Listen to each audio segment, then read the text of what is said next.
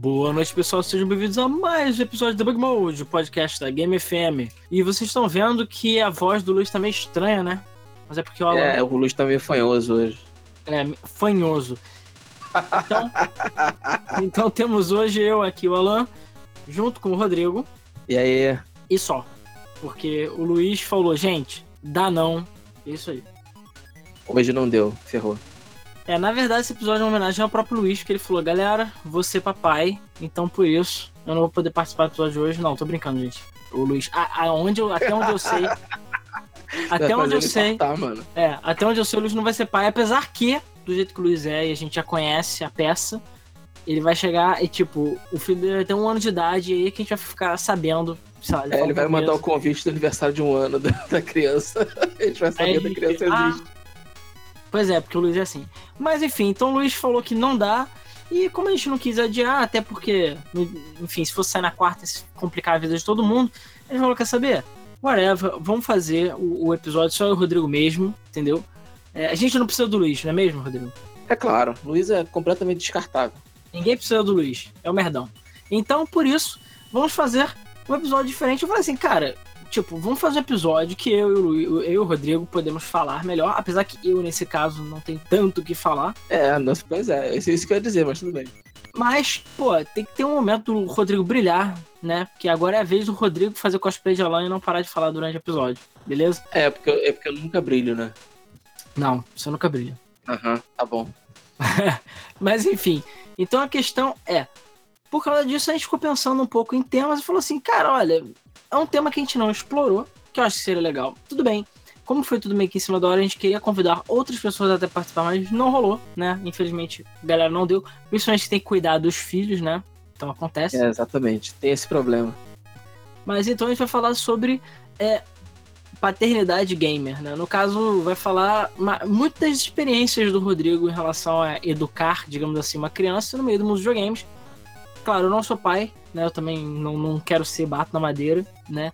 Mas a questão é que, tipo, acho que muita gente aí que tá assistindo, que já não é pai, ou mãe, né? Enfim, mas que não tem um filho ainda, que queira ter um filho, gostaria muito de introduzir ele nesse meio dos games, né? Porque, sei lá, passar a tocha para frente, entendeu? É fazer, enfim, dar oportunidade de seus filhos de jogar aqueles jogos que você jogou na infância e tal, eu vou contar algumas histórias que eu conheço de amigos meus que já conversei sobre, enfim, que já me falaram sobre a, a forma como eles educam o filho dele em relação aos videogames e tudo mais. Então é mais disso que eu vou falar, porque eu mesmo não, não sou pai, não tenho essa experiência, entendeu? É, existe, existe, a questão principalmente da experiência, né? Que, que a gente tinha, que nós tivemos com jogos da nossa época e que, que as crianças hoje em dia não têm. E eu acho isso muito legal, tem muita história pra gente compartilhar aí. Então é isso, esse vai ser o episódio. Vamos falar sobre isso, essas histórias do Rodrigo. E é claro, você que já é pai, já tem um filho ou filha, enfim, é mãe, e queira compartilhar essas histórias nos comentários, compartilhe aí que a gente vai ler no próximo episódio, né? Como sempre. E é isso aí. Então, a primeira coisa que eu vou falar.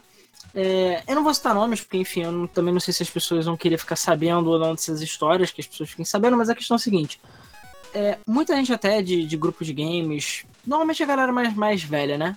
Tipo, que já tem filho, já tem filho, sei lá, com 10, 11 anos, entendeu? E que normalmente já tá, digamos, já tem uma idade para poder apreciar de uma forma melhor os jogos.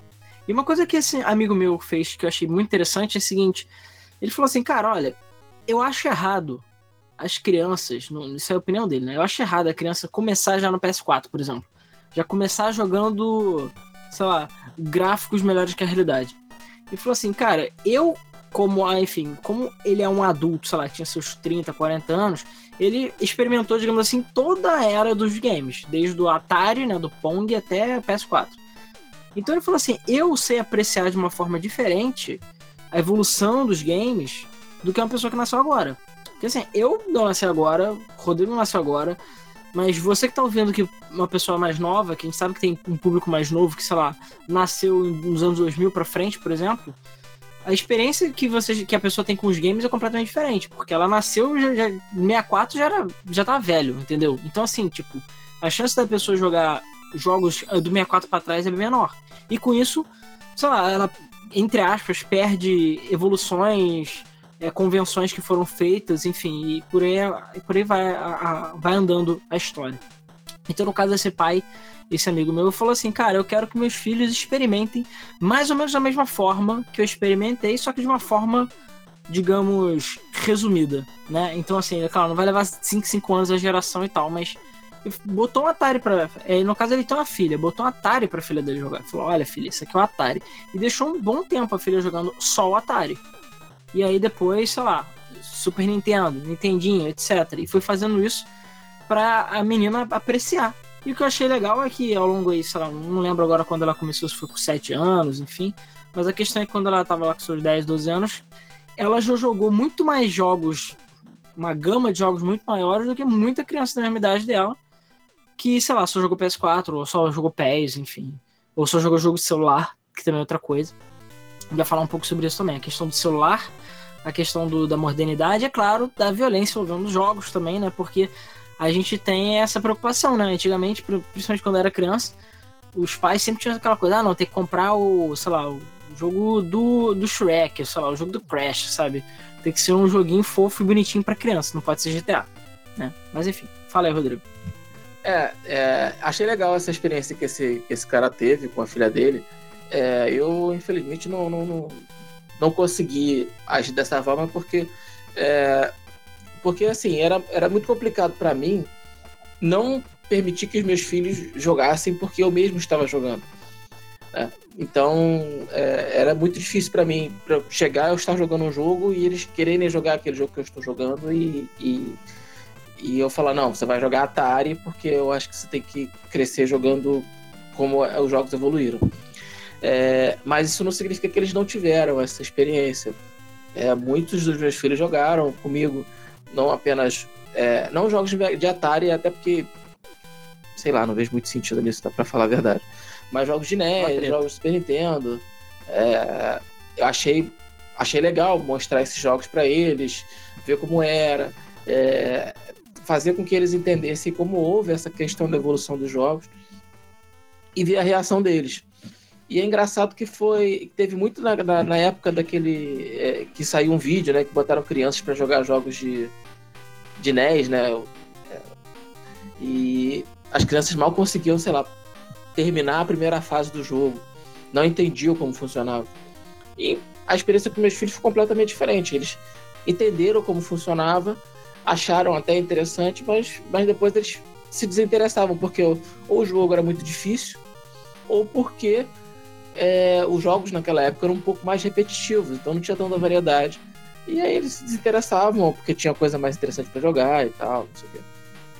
É, a, a, você falou duas coisas aí que eu ia comentar. A primeira é que realmente eu não sei como ele fez essa questão de forçar a filha a jogar só o que importava para ele, no caso. Porque então se ele continuava jogando, e eu não sei se ele jogava escondido ou se ele falava, não, você tem que começar do começo e a garota aceitou. É porque dependendo do horário, a criança já tá dormindo. Dependendo da idade também, né? Bota a criança para dormir e vai jogar. Eu fiz muito isso, mas é, muitas vezes eu jogava pela manhã ou de tarde e eles estavam em casa. Eu queria jogar eu não ia deixar de jogar só porque eu achava que deveria haver esse estudo de evolução das crianças. Agora, você falou desses reacts, né? Do, do vídeo react. E realmente, você vê que hoje em dia. É porque eu tô falando, a gente aqui. É, enfim, esse podcast eu não sei quanto tempo o YouTube vai existir, né? Mas também não sei se daqui a 10 anos alguém vai estar ouvindo o episódio e falar, cara, não, agora faz sentido, não, agora eu tenho histórias para contar sobre isso. Mas aquela coisa. É, eu não tenho como ter essa experiência de, tipo, nascer agora, recentemente, e entender como a cabeça da pessoa funciona. Mas funciona de uma forma diferente.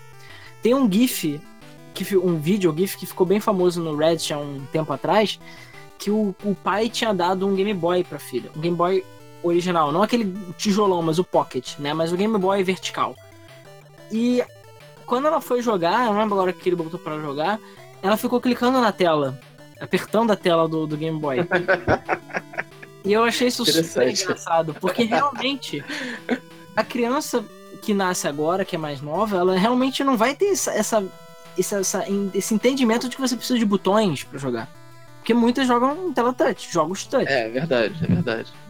Então, assim, é, é, é, é bizarro você pensar que o, processo de, de, raciocínio dela é diferente, porque ela nasceu numa era diferente, né? Então, pra ela, tipo, a tela do Game Boy tinha que ser touch. Do mesmo jeito que um videogame. Eu lembro que eu sempre falava isso quando eu era criança. Falava assim, cara. É, porque. A, deixa eu só explicar rapidamente. Meus pais tiveram um VHS, né? Um videocassete, né? E meu pai, ele, enfim, ele viajava para o Paraguai e tudo mais. Ele comprou um e era na época era picão, mas ele comprou barato que veio do Paraguai, lá de Mambão. E ele tinha controle remoto. Só que o controle remoto dele era com fio. E eu nunca imaginei, assim, na época eu falei, cara, que foda. Mas depois que meio que controle remoto são uma coisa comum, e eu lembro que eu peguei esse VHS pra olhar de novo, eu falei assim, cara, eu lembro que era tipo a coisa mais moderna do mundo ter controle remoto, mas era com fio, sabe? Era tipo, sei lá, você tirava a frente do negócio e levava, puxava lá para o sofá. E eu, eu falei, cara, é tão ridículo isso. Você pensa assim, que coisa primitiva, sabe? Porque depois que inventaram o infravermelho, né? É, ficou muito mais, fácil você controlar o, o, VHS, enfim. E claro que existem controles de videogame que tem é, infravermelho, mas ele não é tão eficiente quanto o Bluetooth, por exemplo, que é agora. Que é, sei lá, praticamente não tem delay. Então eu lembro que quando era criança, eu falava, por causa dessa história do VHS, que aconteceu quando eu era criança, né, do, dos controles ficarem sem fio, eu falava assim, cara, eu tenho certeza que no futuro, daqui a algumas gerações, a gente vai estar olhando os controles com fios dos videogames e falar que coisa ridícula, por que, que os controles tinham fio? É verdade. E demorou muito mais do que eu pensava, tá? Demorou mais do que eu pensava, mas hoje em dia já é tipo comum, sabe? Se você pega uma criança que nasceu na era do PlayStation pra frente e dá um controle de PS2, o cara, ué, por que controle tem fio? Ah, meu Deus, o é. tem fio, o que, que é isso? Pois é, pois é. É engraçado porque os meus filhos, é, eles já nasceram, as mais novas, né, as, as meninas, elas já nasceram na época dos controles sem fios. Então, elas, elas têm controles com fio aqui, elas já jogaram, mas o comum é ter o controle sem fio, né? O máximo ter o cabo para carregar o controle é isso aí. Ah, é a mesma coisa, questão de disquete, questão de pendrive. Você vê que, tipo, antigamente você sofria pra botar um mega no, no, no, disquete pra ele apagar, porque ele, você olhou torto pra ele. E hoje tem um pendrive que você lava na máquina e foda-se. É verdade. Então, assim, são, são situações diferentes, entendeu? E eu acho que um dos, um dos papéis até que eu vejo desses pais que estão interessados em introduzir o mundo dos games pros filhos, não só é também mostrar dessa forma um pouco mais gradativa, como também é explicar, né? Tipo, que todos os games têm, têm que ser apreciados pelos que eles eram. Porque assim, você vê muita gente, sei lá, no sei lá, fórum ou jogos, Orkut, sei lá, as pessoas falando assim. Ah, mas olha o gráfico do, do GoldenEye do 64, olha o gráfico do Mario 64, que lixo, entendeu? Realmente, a gente tem jogos que realmente envelheceram muito mal. E são muito ruins de jogar hoje em dia. Então, assim, inclusive a gente até quer muito fazer episódio sobre isso, mas. E vamos fazer. Mas tem jogos que ainda assim você pode jogar hoje em dia e são tipo timeless, sabe? São clássicos. Como, sei lá, Super Mario World, por exemplo. Sonic. É, pois é. Exatamente. Eu ia falar jogos, justamente Super Mario World. São jogos que você pode, qualquer um pode jogar hoje em dia e eles ainda são incríveis. E aí vem a, a, uma questão que eu acho que o Rodrigo pode falar melhor, que é a questão da dificuldade, né? Porque hoje em dia, a gente já falou isso lá na pulsificação dos games, lá no nosso episódio, acho que é 17, os jogos hoje em dia estão cada vez mais fáceis. Tudo bem, a gente teve um revamp aí nesses últimos, sei lá, três anos de jogos realmente difíceis. Dark Souls, apesar que Dark Souls ainda assim foi ficando mais fácil, mas Dark Souls, sei lá, Darkest Dungeon, jogos que realmente são difíceis e testam o seu, é, os seus skills, mineirinho, entendeu? É, são jogos que realmente. E aí a questão é a seguinte: você tem um inverso de jogos que são muito fáceis hoje em dia e aí a criança, quando ela volta para jogar uma coisa mais antiga, ela fica frustrada ou não entende. E aí vem também a questão da falta de paciência, que as crianças não têm, entendeu? E a gente. Hoje em dia a criança tem um outro problema que, que a gente não tinha na época, que é o excesso de possibilidades. É, excesso de opções, exatamente. Na época a gente alugava um cartucho para jogar durante a semana, o fim de semana, e é o que tinha pau no seu cu. Senão você ia ter que ver novela com a sua tia. Não tinha opção. é Hoje em dia você tem YouTube, com vídeos da Elsa do Homem-Aranha. Hoje em dia você tem, eh, sei lá, Peppa Pig, por favor, não, não faça filho assistir isso. Hoje em dia você tem Netflix, Crunchyroll, YouTube, enfim, celular, a porra toda, sabe? Então a criança não tem mais porque ficar se fudendo lá no barril da Carnival Night do Sonic, porque foda-se, ela dane-se. Até porque tem 100 jogos de Sonic para jogar, entendeu? É, um, um, dos principais motivos pelo qual é, houve essa evolução na questão da dificuldade dos jogos é, era justamente isso. Antigamente, a gente jogava e a gente mais ou menos tinha aquilo ali só para fazer. Hoje em dia, os jogos têm que competir com um monte de outras mídias e é, é, é a partir do momento que o jogo é muito difícil para aquela, aquela pessoa, ele larga aquela merda e vai fazer outra coisa. Por quê? Porque tem opção. Ele tem outras coisas mais interessantes para fazer. Eu observo isso muito nos meus filhos e nas minhas filhas mais novas.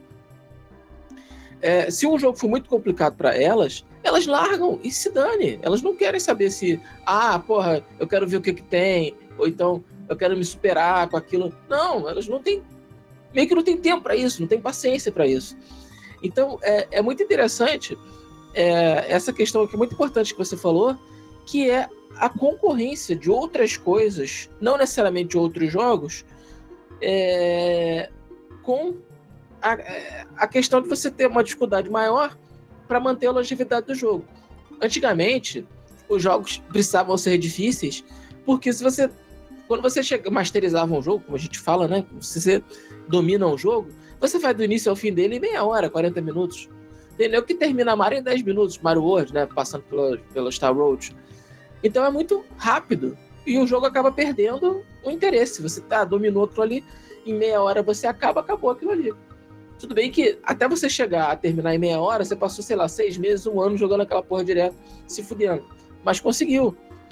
É, e tem aquela, aquela sensação de conquista. As crianças hoje em dia não têm isso, porque elas têm um monte de opções que elas podem usar para chegar para coisas mais satisfatórias, mais fáceis, mais simples. E elas conseguem aquele prazer que elas têm de jogar e se divertir sem precisar de tanto esforço.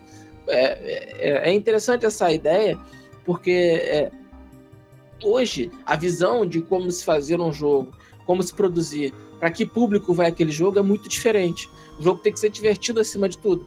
A dificuldade fica em segundo plano.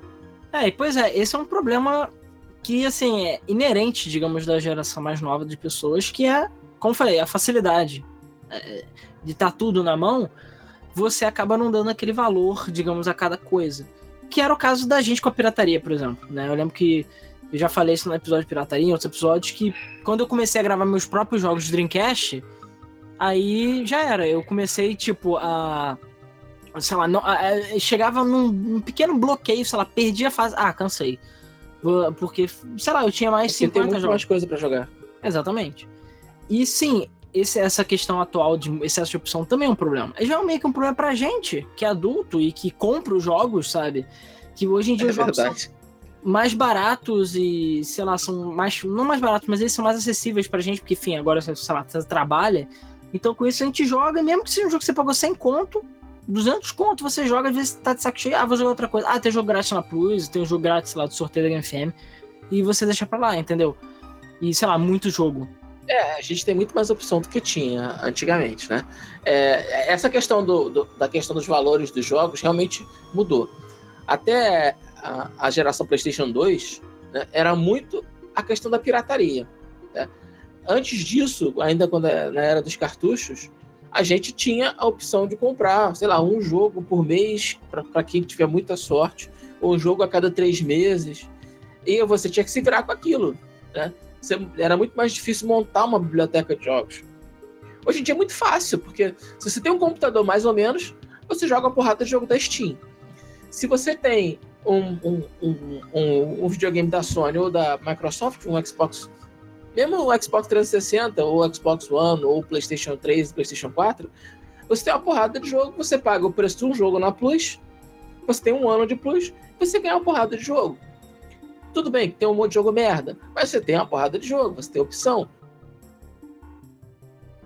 Então, jogar jogos muito difíceis se tornou uma escolha sabe? Você, ah, eu quero jogar esse jogo, eu quero ter esse esforço, quero ter essa, essa, essa satisfação, né? Porque é satisfatório você chegar, jogar um jogo que é muito difícil e você conseguir terminar aquele jogo, você conseguir conquistar aquele jogo. Isso é muito, muito gostoso. Pois é, e, e sim, é assim, é, é aquela coisa. Eu sei que isso é questão polêmica, eu não vou entrar muito detalhes, mas assim, eu mesmo tenho uma certa complicação em ter filhos e tudo mais. Eu respeito quem queira, eu mesmo não tenho muito interesse. Mas uma coisa que já me falaram que realmente isso é uma coisa que, sim, eu teria um desejo de fazer seria exatamente ter um filho para ensinar isso, para passar esse conhecimento, para ver a criança crescendo jogando aquilo que você jogou, ou apreciando, ou até, sei lá, derrotando você nos jogos, etc. Porque isso é uma coisa que eu sempre quis ter dos meus pais, eu nunca tive. Por mais que meus pais tenham jogado pouca coisa, mas jogaram. É aquela coisa, uma das minhas lembranças aí mais, tipo, legais que eu tive da minha infância era eu, meu pai, meu irmão e minha mãe jogando Bomberman 64, sabe? Com quatro controles. que maneiro. A minha mãe não jogava nada, mas você quer nada. Ela, tipo, era o bot na, na dificuldade 1, mas ela tava lá tentando. Meu pai até pegava uns truquezinhos, eu e meu irmão que eram os mais pica, não tinha jeito. Mas por mais que tenha sido, sei lá, um dia na minha vida que eu tenha feito isso, sei lá, foi a única vez que aconteceu uma coisa do gênero. E eu fiquei super feliz.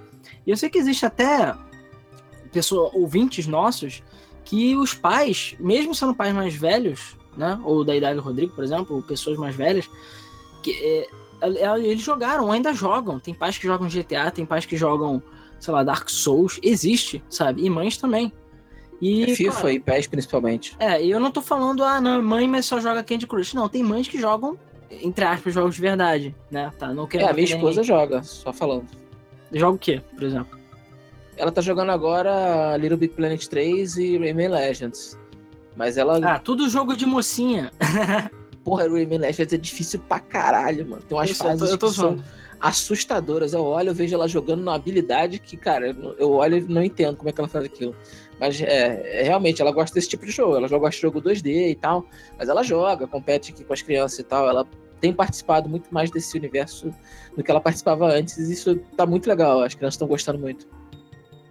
Pois é, e assim, mais uma história dessas aí de amigos meus que tinham filhos e tudo mais, é exatamente a questão de jogos de celular. Porque assim, eu sei que um problema complexo que eu não vou saber responder, tá? E eu sei que existem especialistas nisso, é qual a idade para dar um celular pro seu filho? Porque não adianta. A criança, desde pequena, vai estorrar a porra do teu saco pra ter um celular. E, assim, eu conheço casos e casos, né? Tem uh, conhecidos meus que fizeram o seguinte: eles deram um celular, mas o celular não tem chip. O celular não tem nada. O, o que, que baixa é o que baixa, apesar de ter Wi-Fi, é o que, tipo, sei lá, eu não sei se tem um bloqueio, o que, que é, mas. Ou a criança não sabe instalar aplicativo, mas a questão é que o que está instalado ali é o que eles querem que a, que a criança veja, entendeu? Tem uma forma lá, mas ela não tem sinal, então assim, ela não usa WhatsApp nem nada do gênero. É, mas ela usa para jogar e, sei lá, ver Peppa, por exemplo. Que, assim, eu, na minha opinião, não façam isso com seus filhos. É, eu acho que é um problema bem sério até. Essa nova geração aí que tá tendo de pais sem paciência, né? Seja por pressão da sociedade que tiveram filho ou não, enfim. Mas o pai não quer que a criança fique perturbando e joga ela lá pra ver TV. É, pra ver, ficar vendo Ad Eterno, inclusive, sei lá, quando estiver almoçando com a família. Ok, tecnicamente nossos pais fizeram isso? Meio que fizeram, porque eles chegavam e jogavam a gente na frente da TV para ficar assistindo pica-pau, por exemplo. Ou, sei lá, Domingão do Faustão. isso realmente era um problema, entre aspas. Até porque hoje em dia a gente tem uma geração inteira que rouba combustível por causa do pica-pau, né? Todo mundo sabe disso. E que toma tônico. E que, sei lá, bota taxinhas nos no sapatos dos policiais por causa do pica-pau. Porra. Mas a questão é, você tinha menos opções também. Então, quando a gente ia no restaurante almoçar, a gente ia almoçar, sabe? Não era pra ficar vendo. É, normalmente no restaurante tinha aquelas televisões e ficava todo mundo olhando, não era só a gente, né? Mas, é, mas o foco do, de ir ao restaurante, de estar com a família, era realmente conversar e trocar experiência, trocar ideias e tal. E assim, eu demorei para ter Game Boy essas paradas, mas quando eu tive, eu levava ele para todo lugar. E eu tinha o Coco Game lá, o Brick Game, que eu também levava. Só que meus pais, eles eram bem claros nesse aspecto. Isso foi uma coisa que, graças a Deus, meus pais souberam ensinar direito. Mesa é para comer. Almoço com a família é para almoçar com a família. Você tem que ficar quieto. E não tem nada que eu suporte menos que você tá no restaurante e a criança correndo para lá e pra cá. Ah, é criança, deixa. Não, não deixa. Não deixa porque eu não era assim. Meus pais me educaram e falaram: não, você tem que ficar sentado, comer, e se você quiser conversar com alguém, você conversa e tal. Claro, às vezes eu desenhava, às vezes eu tinha um gibi pra ler, alguma coisa, mas o foco tinha que ser mais no gathering, no, na reunião. Socialização. Exatamente, do que você ficar lá babando na TV. E, cara, eu vejo até bebês com uma porra de um celular, é, uma telinha, cara, passando pé pra essas coisas. Hoje em dia existe muito essa questão dos próprios pais. Bota a criança no colo, bota a Peppa ou qualquer porra no celular e bota na frente da criança para a criança ficar quieta. É, eu não fiz isso com os meus filhos, falando logo. Você estava falando... Por isso que são espertos, né, Rodrigo? É, pois é. É, é, apesar das minhas filhas terem assistido muito Peppa e muito Galinha Pintadinha, essa porra toda, até hoje eu sei todas as músicas da, da Galinha Pintadinha de cabeça, mas isso não vem ao caso. É, é, eu não fazia isso, tá? Os meus filhos, as minhas filhas, elas vieram ganhar um celular no ano passado. É, a Alice, a Alice tem 9 anos hoje e a Lana tem, tem 10. E mesmo assim, é, a gente, eu e minha esposa, não permitimos que, ela, que elas usem isso, usem celular em restaurante, em qualquer situação dessas de socialização. Porque a gente acha que, sim, a criança tem que socializar. Ela está ali para é, estar com a família, conversar, sabe? É, muitas vezes, hoje em dia, né, não é como era antigamente, os, muitos restaurantes têm área kids, né, que é, é, áreas para as crianças ficarem brincando. Então, elas vão para essas áreas, fiquem ali, ficam ali brincando. De vez em quando vem, conversa com a gente, a gente manda sentar. Vamos, agora vamos comer. A gente para, as crianças param, sentam, almoçam ou jantam, seja lá o que for, passam um tempinho, depois elas voltam para brincar. Porque para criança, pensando bem, é muito chato você ficar ali sentado batendo papo. Para a gente é divertido porque a gente tira, extrai alguma coisa legal daquelas conversas. Mas para criança é muito chato, eles não querem ficar conversando, eles querem brincar. Então, é, mas é, essa questão de você pegar um celular, botar na, na, na frente da criança e, e, e para ela ficar quieta, eu acho horrível, eu acho deplorável, é, porque você está ensinando a criança de que a qualquer, a qualquer, momento, independente da situação, ela pode pegar um celular e ficar olhando, né? pode pegar é, pode pegar um, um, brinquedo e ficar brincando, independente de aonde ela esteja, com quem ela esteja. É... Tudo bem, existem crianças e crianças. Graças a Deus, os meus filhos, as minhas filhas, as meninas, elas sempre foram muito tranquilas, muito quietinhas. Então, quando a gente mandava elas pararem e ficarem quietas, elas ficavam. Mas tem moleque por aí que é o capeta. E não dá para segurar. É muito complicado segurar. Então é mais fácil ah, você. Famoso dá, centão. Dá, até dá. Mas às vezes as pessoas não gostam de fazer cena dentro de restaurante, na rua e tal. Então, dar um celular para criança e a criança ficar quieta é muito mais fácil. É, é uma resolução mais fácil. Mas não é uma, na minha opinião, tá? Uma maneira adequada de educar a criança. Não acho que seja adequado. É, mas você fala uma coisa que é um problema da sociedade em si.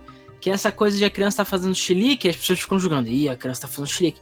Não, caralho. A criança tá fazendo chilique, deixa ela fazer chilique. Deixa. Isso é, parte da educação. Você não tem que ficar olhando todo pro, pro pai porque ele não deu um pirulito pra criança. O pai falou que não é pra tomar pirulito, não é pra tomar pirulito e vai tomar no seu cu. Entendeu? É simples assim. Independente então, do que você pense, foda-se você. Ah, primeiro que eu acho errado essa coisa de chegar a velhinha lá, ah, deixa eu educar a criança, você tá educando errado. Pau no seu cu, primeiro. Segundo, pirulito vai dar pra criança, eu que dou e tal, foda-se você. Ah, não, mas. Não, já aconteceu de fazerem Edu falar não pode, a criança vai lá e pega, outra pessoa dá, eu pego, tiro da criança e jogo no lixo. Por quê? Ah, porque eu falei que não, cacete. Por que, que você tá dando? É, e aí vem outra pessoa, ah, mas uma banana tem problema. Não, mas o filho é meu, etc. Então, assim, pois é. Então, essa coisa da criança fazer cena é realmente um problema. É por isso que, pela preguiça também, as pessoas chegam e dão o celular. Ou, enfim. Mas a gente tá falando de Pepe, essas paradas, mas isso vale também para jogos de celular, né? E a gente sabe aí que, eu diria que 80% do mercado de mobile de shovelware é principalmente por causa de crianças e do YouTube também. São crianças que não sabem o que estão fazendo. Ah, eu quero jogar um jogo do Sonic. Ah, não, agora tem jogo Sonic pra celular, mas sei lá, do Mario não, não tinha. Aí você bota Mario e tem o Mario aqui, vou baixar. E aí vai e joga, sei lá, porque a criança não tem noção, tá jogando um jogo random e o pai também não tá vendo.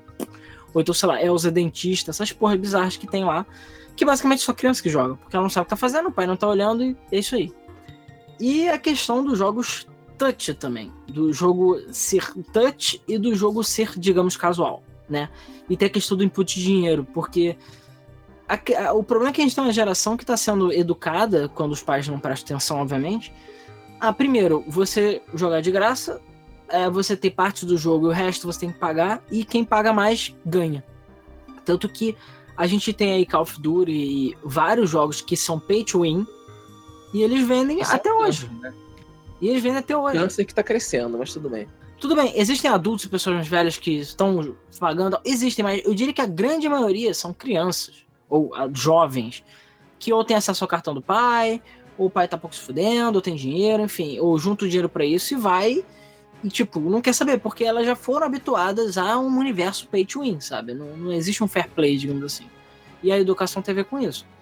Então, o que eu tava falando, os jogos touch, a criança vai querer jogar, não adianta. A criança já tem um magnetismo forte com o celular. E aí cabe ao pai pensar, pô, eu, eu vou mostrar para ela como é que funciona o Mega Drive, PS4, enfim, ou eu só vou deixar no touch também, no, no, no celular. E aí no celular, que eu falei, tem esses pais que são gamers, que eu conheço, que tem um, um apreço um pouco maior em querer introduzir a criança nesse universo, né? Porque eu não tô falando que isso é boa educação, má educação, tá? O que eu tô falando é que seria a ideia do episódio. É se você é um pai ou uma mãe gamer, você quer passar isso pro seu filho, você já passou isso pro seu filho, como você fez, entendeu? Os cuidados que você teve, etc. Porque é o que eu falei, é difícil você adaptar para uma criança sei lá, 30 anos de videogame, 20 anos de videogame, ainda mais com a tecnologia que a gente tem hoje em dia. Porra, você vai jogar, sei lá, o Mega Drive na TV de plasma e fica assim, porra, por que é tudo quadriculado, sabe? Por que os gráficos são estranhos?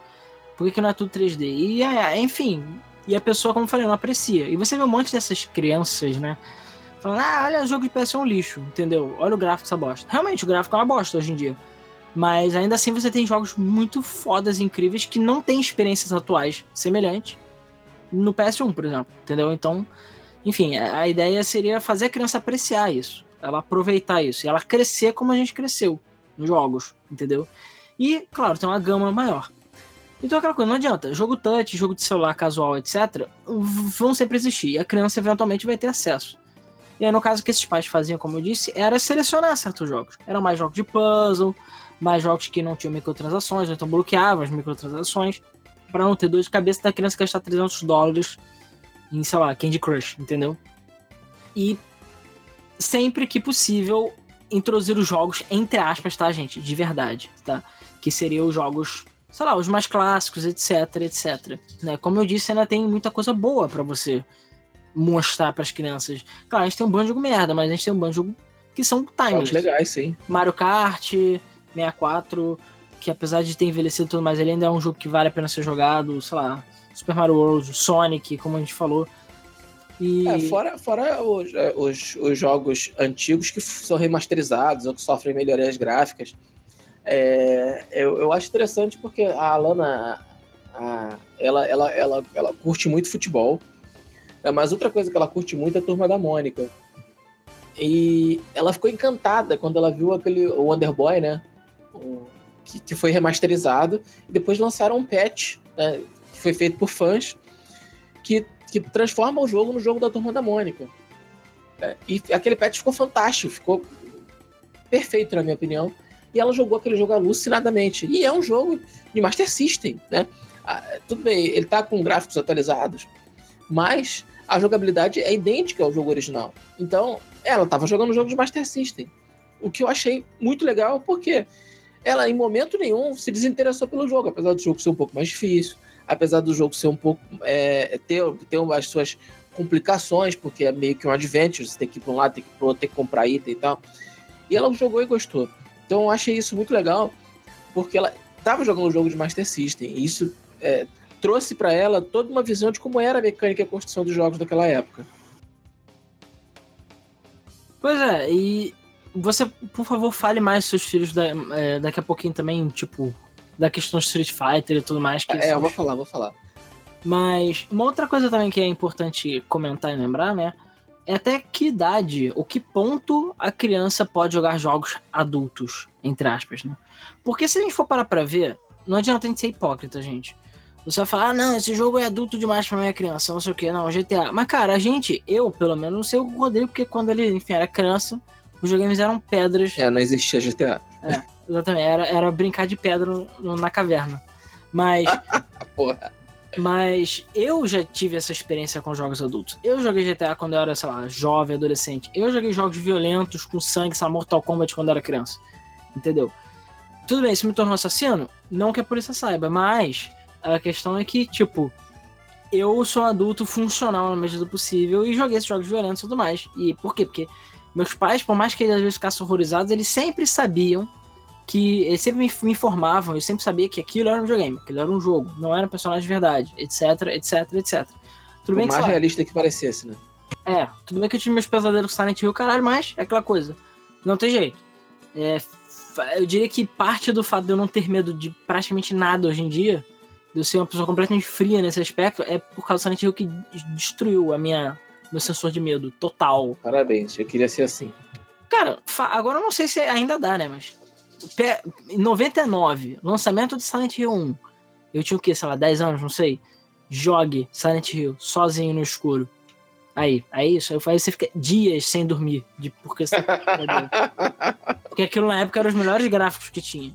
E aí você joga o Silent Hill 2, que tipo, ok, sabe? Ele não é tão assustador assim, mas o Pyramid Head deu uns problemas. Apesar que a fase da prisão do Silent Hill 2 me aterrorizou. Silent Hill 3, que é gráfico pra caralho.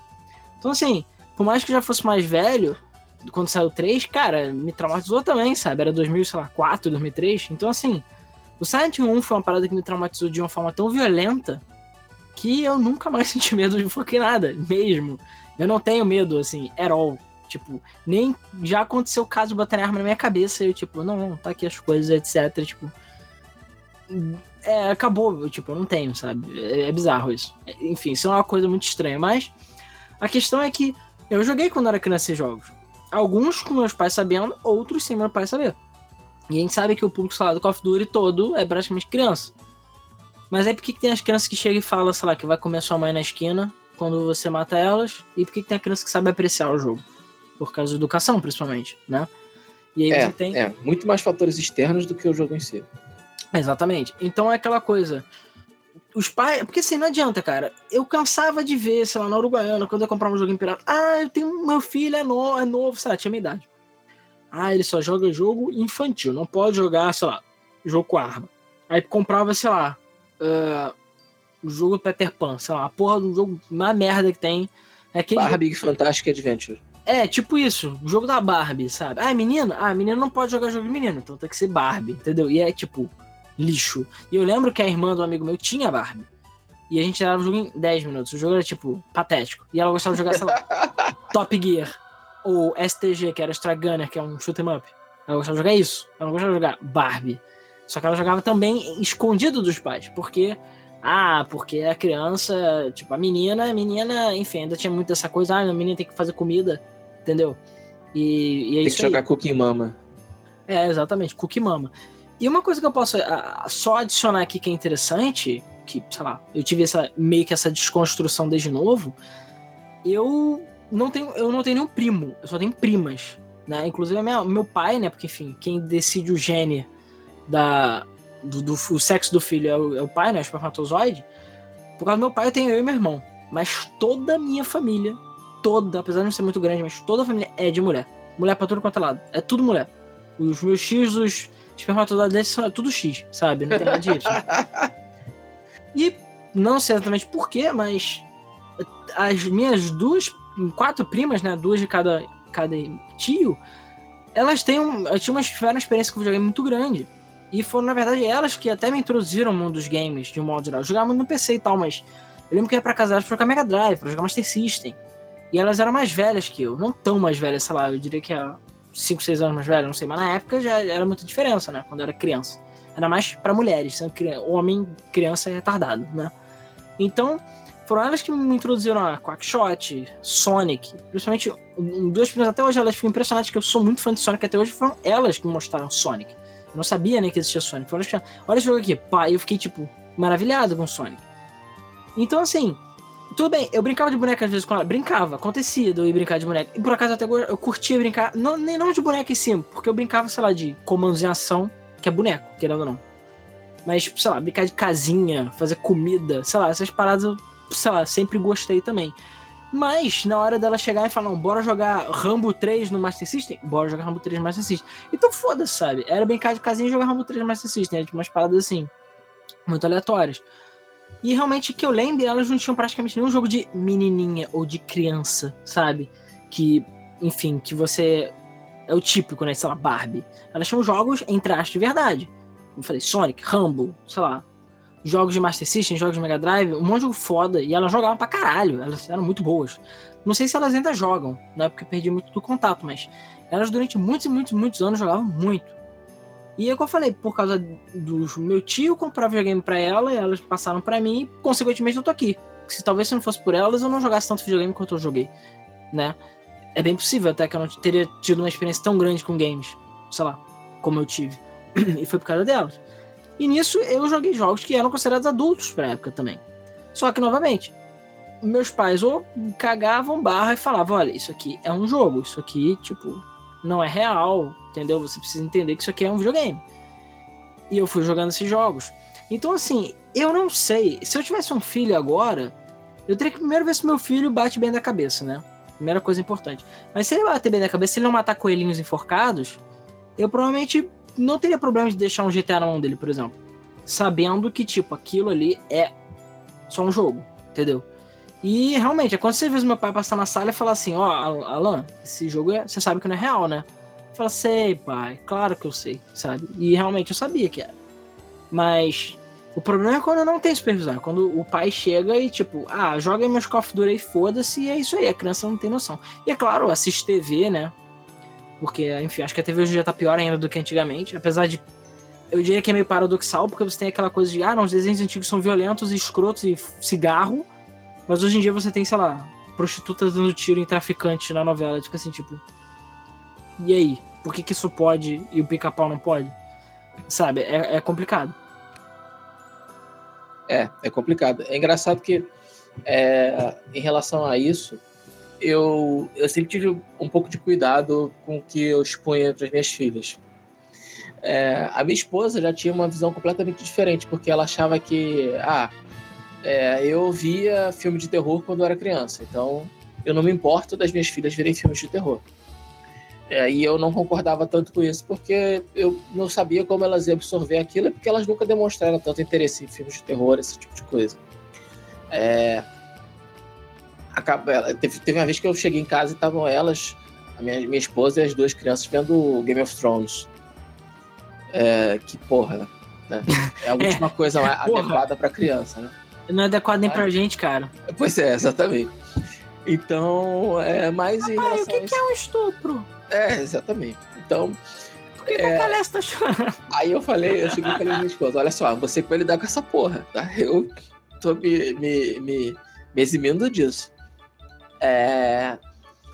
Mas eu, por exemplo, então eu, eu não tive problema delas, delas jogarem Mortal Kombat, não tive problema delas jogarem jogos de luta, jogos de tiro. É, a Alice é viciada até hoje em Overwatch. Ela é, é o vício em pessoa em Overwatch. E é basicamente um jogo de tiro. Tudo bem que não tem violência explícita, mas é um jogo de tiro. Né? As pessoas estão armadas. É... Mas, principalmente em relação a jogos como GTA, por exemplo, eu não gostava que elas jogassem. É... Quando saiu o GTA V, elas queriam jogar. E eu não deixava. Porque eu pensava da seguinte forma: ok, é, GTA ele tem uma, uma visão de mundo deturpada, né? É uma visão onde o crime compensa, aonde existem palavrões explícitos, é, existem questão de prostituição, questão de sexo. Eu não achava a, a, a, aquilo adequado para elas verem. E a minha esposa deixava isso na minha mão. Você vai deixar ela jogar no GTA? Eu não, não vou jogar. Por mais que elas pedissem, eu nunca deixei. Até hoje elas não jogaram GTA porque eu acho que não é um jogo adequado para elas, mas é o único, né? Dentre todos os jogos que eu tenho, eu basicamente não me importo elas jogarem nenhum outro jogo. O GTA que eu acho que passa uma mensagem muito errada e não achava, não achava adequado que elas jogassem. Por isso que é, elas nunca jogaram GTA. Mas Game of Thrones está de boa. Game of Thrones está de boa, mas lembrando que eu não tenho nada a ver com isso. As atrizes pornôs lá estão só atuando, querida. Pois é, pois é. Mas vamos lá, eu vou falar um pouco da história, da minha história, né, com os meus filhos. É... Talvez muita gente não saiba, é... mas é... os meus dois filhos mais velhos é... não são meus filhos, É, eu não sou pai biológico. Tan, tan, tan. Ratinho, chama o ratinho. É, eles não são meus filhos ah, legítimos, né? Eles são. Não, eu não sou pai biológico deles. Quando calma, eu me casei. Rapidinho, calma, gente.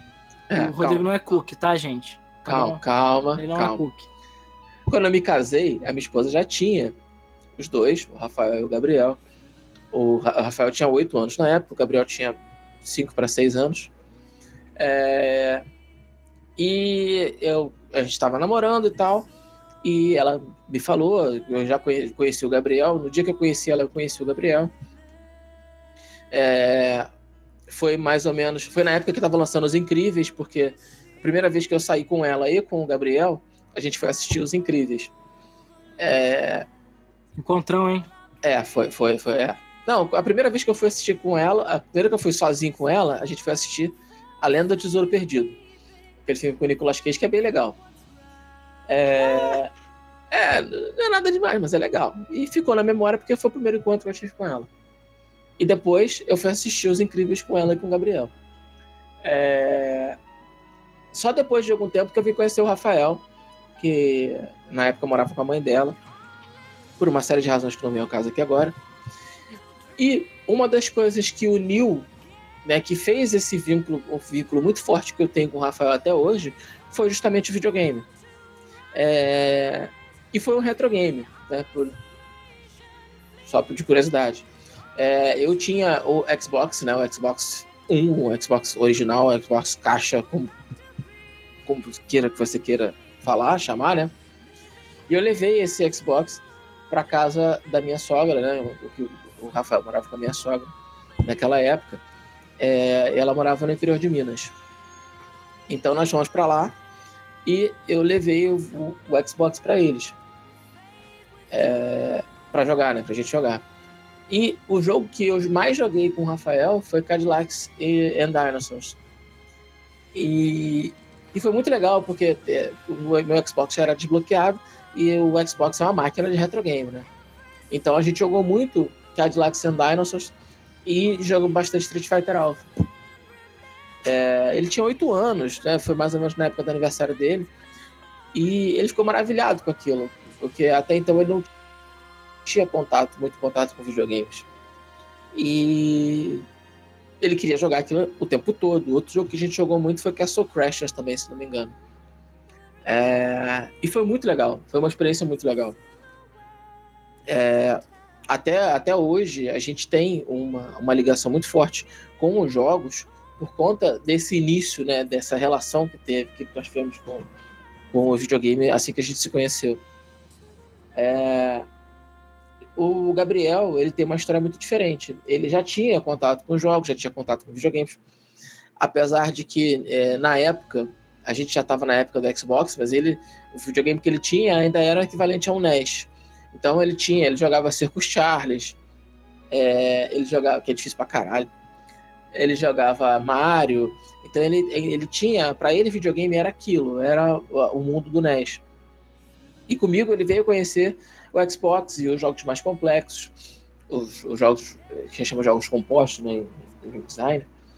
É, e ele não se ligou tanto nesse universo. Ele ainda preferia voltar para aqueles jogos mais simples, né? jogos como Mario, mesmo que sejam mais difíceis, e continuar jogando aquilo. Hoje ele já tem uma visão, uma cabeça completamente diferente.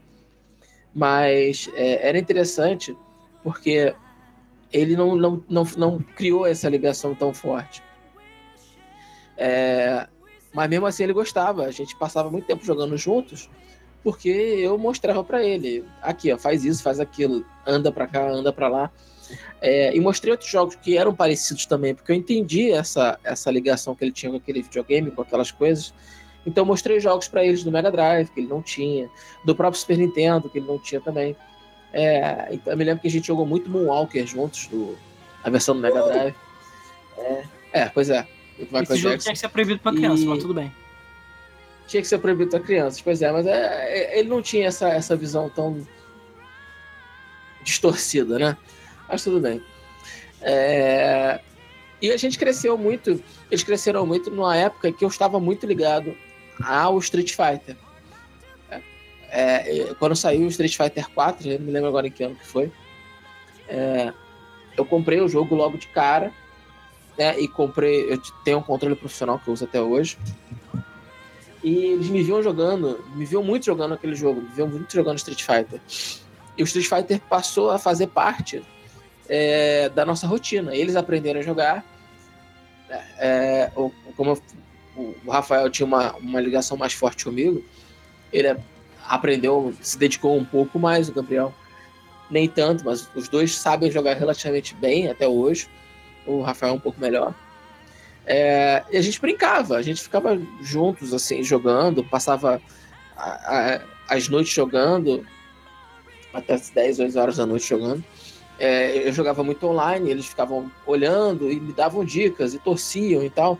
É, era meio que um programa de todo mundo, né? Era, era legal porque é, a gente ficava todo mundo junto dentro daquela na sala vendo, né, me vendo jogar.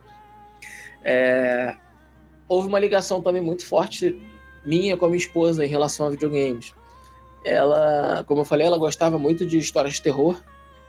E aí, antes da gente se casar, a gente teve uma experiência muito legal jogando Fatal Frame.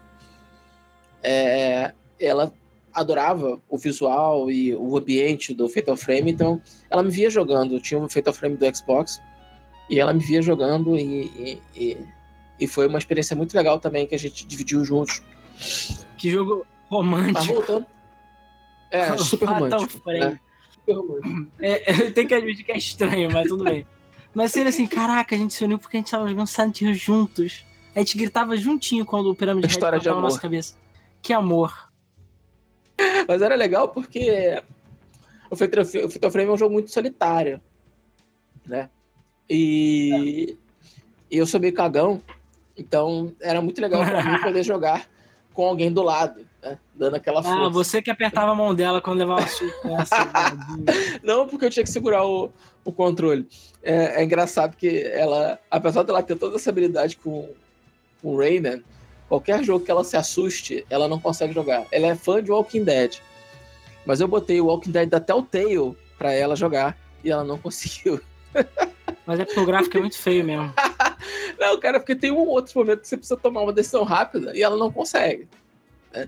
Então, ela, ela não, não gostou, não quero, e não jogou o, o, o Walking Dead.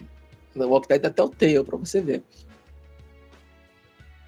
É, mas como eu estava falando, o Street Fighter é, meio que uniu a nossa família, né? É, depois que as meninas nasceram, aí sim, elas já são minhas filhas legítimas, né? Se bem não, que eu, eu, não faço, eu não faço essa distinção. É, o Rafael e o Gabriel são meus filhos tanto quanto as meninas são. Mas o, o Ratinho confirmou isso, não, cara? Como é que é? O Ratinho confirmou? Não, mas as meninas, as meninas são a cara do Rodrigo, infelizmente. É, pois é. Bem que elas é. têm saúde, que é o que importa. É, o importante é elas terem saúde. Não, mas elas são bonitas, as duas. Muito bonitas, tá? É, os olhos do pai é assim mesmo. Importante ter saúde. É, é tá, tá bom. ah, tô pensando aqui no lugar para te mandar, mas eu não vou falar agora.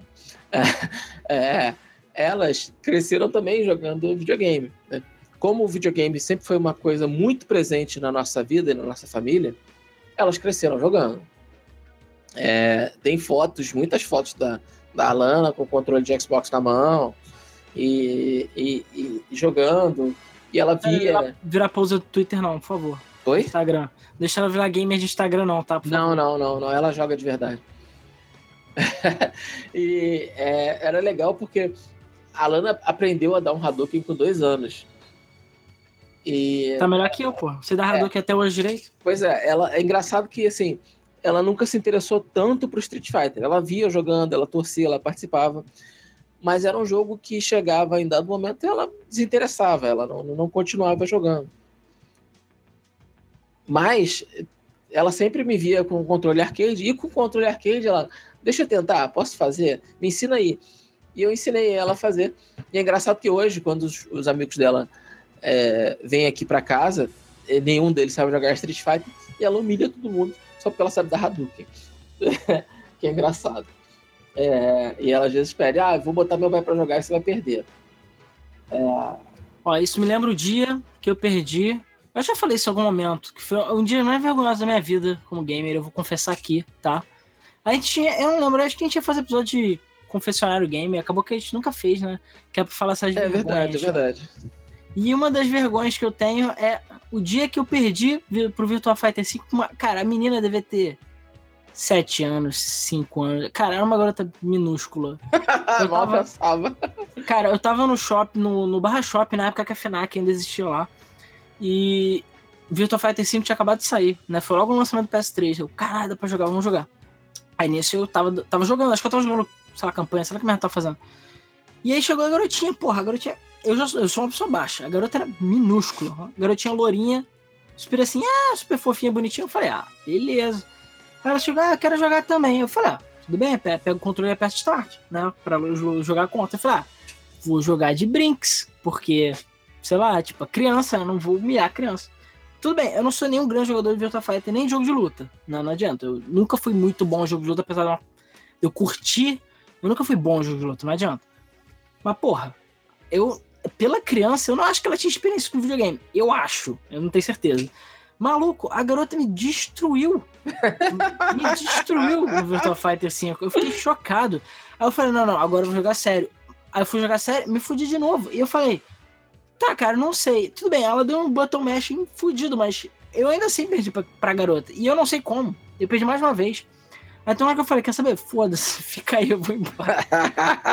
tipo, e eu perdi mesmo pra criança, cara. Foi muito triste isso, sério, muito triste. Desde então eu tenho um pouco de trauma jogar Virtua Fighter 5, mesmo já tendo platinado, mesmo já ter jogado, eu fico assim, cara, nunca esqueci desse dia, mano. Nunca esqueci do dia que a, a criança de 5 anos, a garotinha, me humilhou no Virtua Fighter, cara. Foi, foi patético.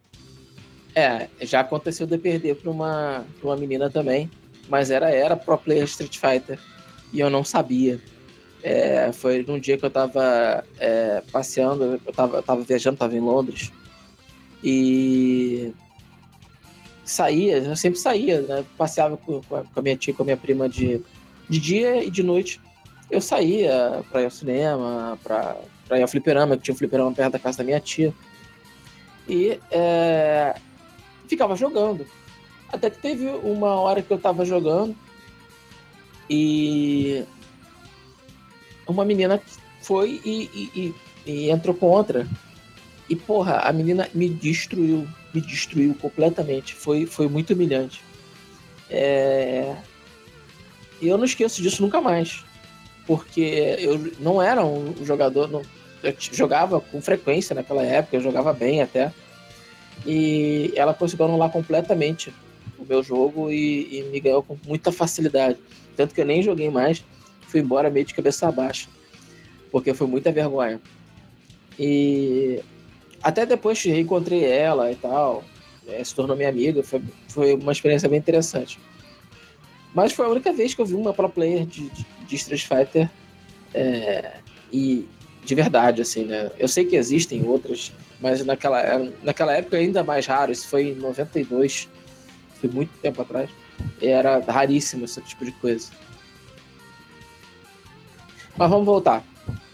É, como eu estava falando, a Lana aprendeu a fazer um Hadouken com dois anos. E mas a, a, a, paixão da Lana sempre foi futebol. Né? Sempre. Desde que era. Desde que ela começou a andar, a vontade dela era futebol e bola e tal. E eu nunca me interessei por jogos de futebol.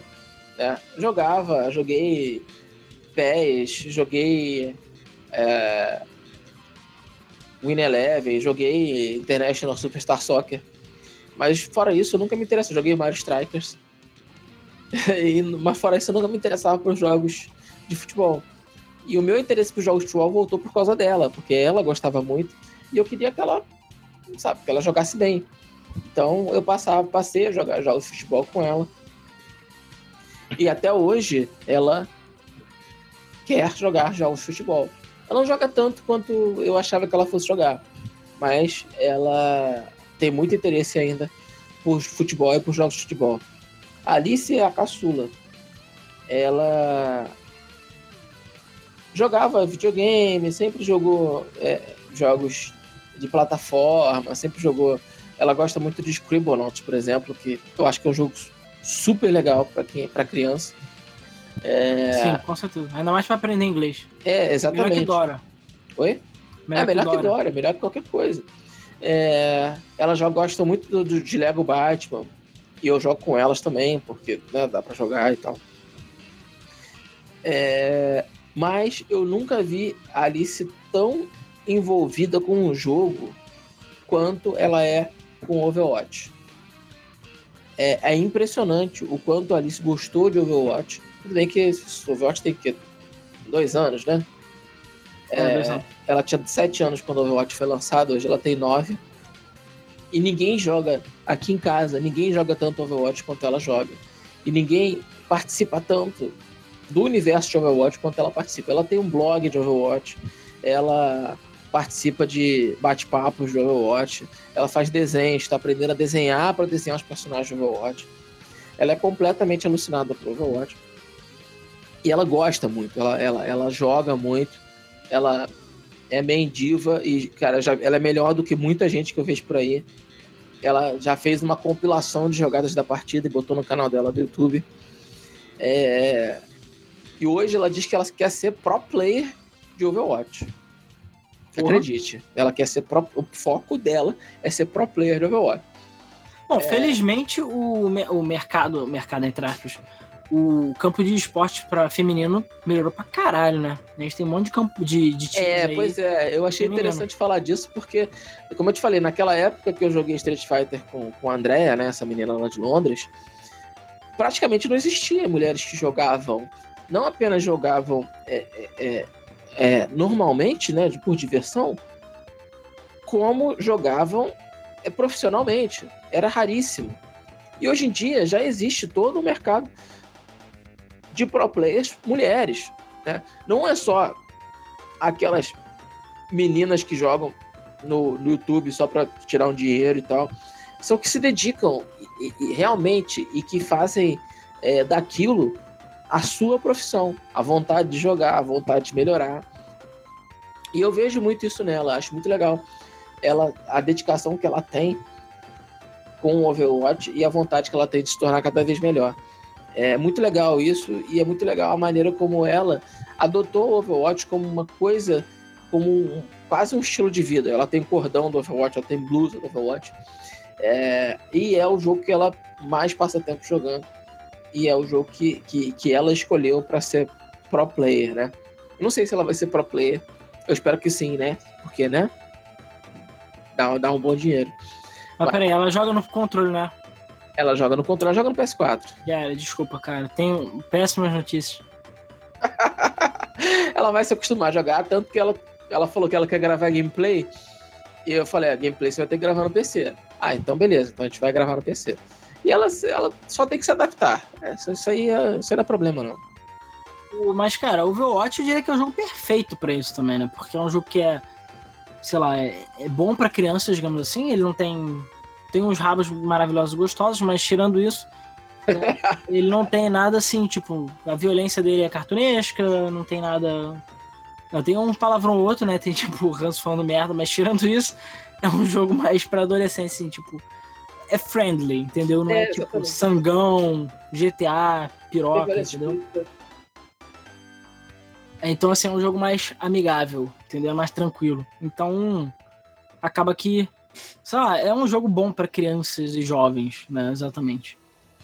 É, exatamente. E eu, eu, gostei muito do fato da Alice ter se envolvido tanto com, com, com Overwatch, porque é realmente um jogo muito competitivo.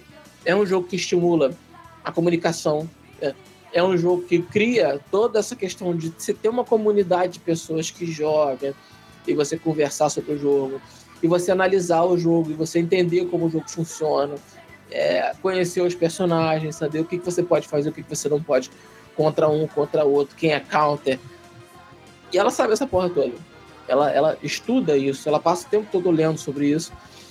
Eu acho muito legal, é, porque ela tá se aprofundando no jogo, tá se tornando uma jogadora cada vez melhor.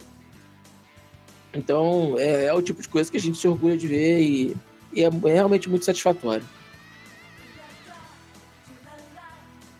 Que bom, né, Rodrigo? É, tá dando a educação certa para as crianças aí. É, a educação certa. Só não soube da educação certa jogar no PC. De resto. Cara, eu, você sabe que eu tenho a versão pra jogar em PC, não dá. Se eu não jogo, é difícil de jogar. Eu tô zoando, pode deixar. Consolista também é gente. Por pouco, né? é, cara, mas não tem jeito, entendeu? E, e sei lá, elas chegaram, elas têm experiência também com jogos mobile, essas paradas, não tem? Mas apesar de jogarem jogos tem, tem, sérios. Tem, tem. É como eu falei, eu dei um celular para elas no ano passado. Eu e minha esposa demos um celular para elas no ano passado. É, e elas jogam até no, no, no celular, mas o interesse maior delas é sempre no videogame. Isso que eu acho muito legal. É, por mais que tenham coisas legais, coisas interessantes no celular, o foco delas sempre é videogame. Porque elas já percebem que a experiência não é igual, que, que os jogos não são iguais, né? Existem diferenças bem claras entre uma coisa e outra. Então, elas deixam isso, elas, elas acabam deixando o, o, o, o jogo de celular de lado em favor do jogo de videogame. E eu acho isso muito legal. Porque é jogo de verdade. Jogo de verdade, exatamente. Eu sei que vai dar até ver gente falando, não, mas jogo de celular também. É. Não, eu sei que é, gente. Mas a questão é que, tipo, não adianta, a profundidade de um jogo, entre aspas, de verdade, é muito maior do que um jogo mobile. De um modo geral, tá? A gente tem exceções. Como, sei lá, Monument Valley, é, Ocean Horn, por exemplo, que está no celular também. Tem vários jogos hoje em dia, sei lá, Fortnite, que está no celular. E é, tipo, entre aspas, um jogo grande, né? Então, é, você também tem essas, essas, opções online, né? E você tem vários tipos de jogo, jogos. E, cara, é, é isso, assim, a, a questão é, sei lá, existem N formas de você encaminhar, querendo ou não, seu filho. Porque não adianta, vai ter criança que não vai querer jogar videogame, isso é fato.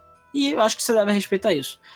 Porque, claro, não tem nada mais frustrante, digamos assim, para um cara que é gamer, o, o, o pai, sei lá, a mãe, que queria muito que o filho jogasse videogame, o filho não tem interesse at all em videogame. Mas também você não pode forçar, senão é pior. É que nem, sei lá, o é, quer que o filho siga medicina, ele não quer seguir medicina. Tipo, já era, cara.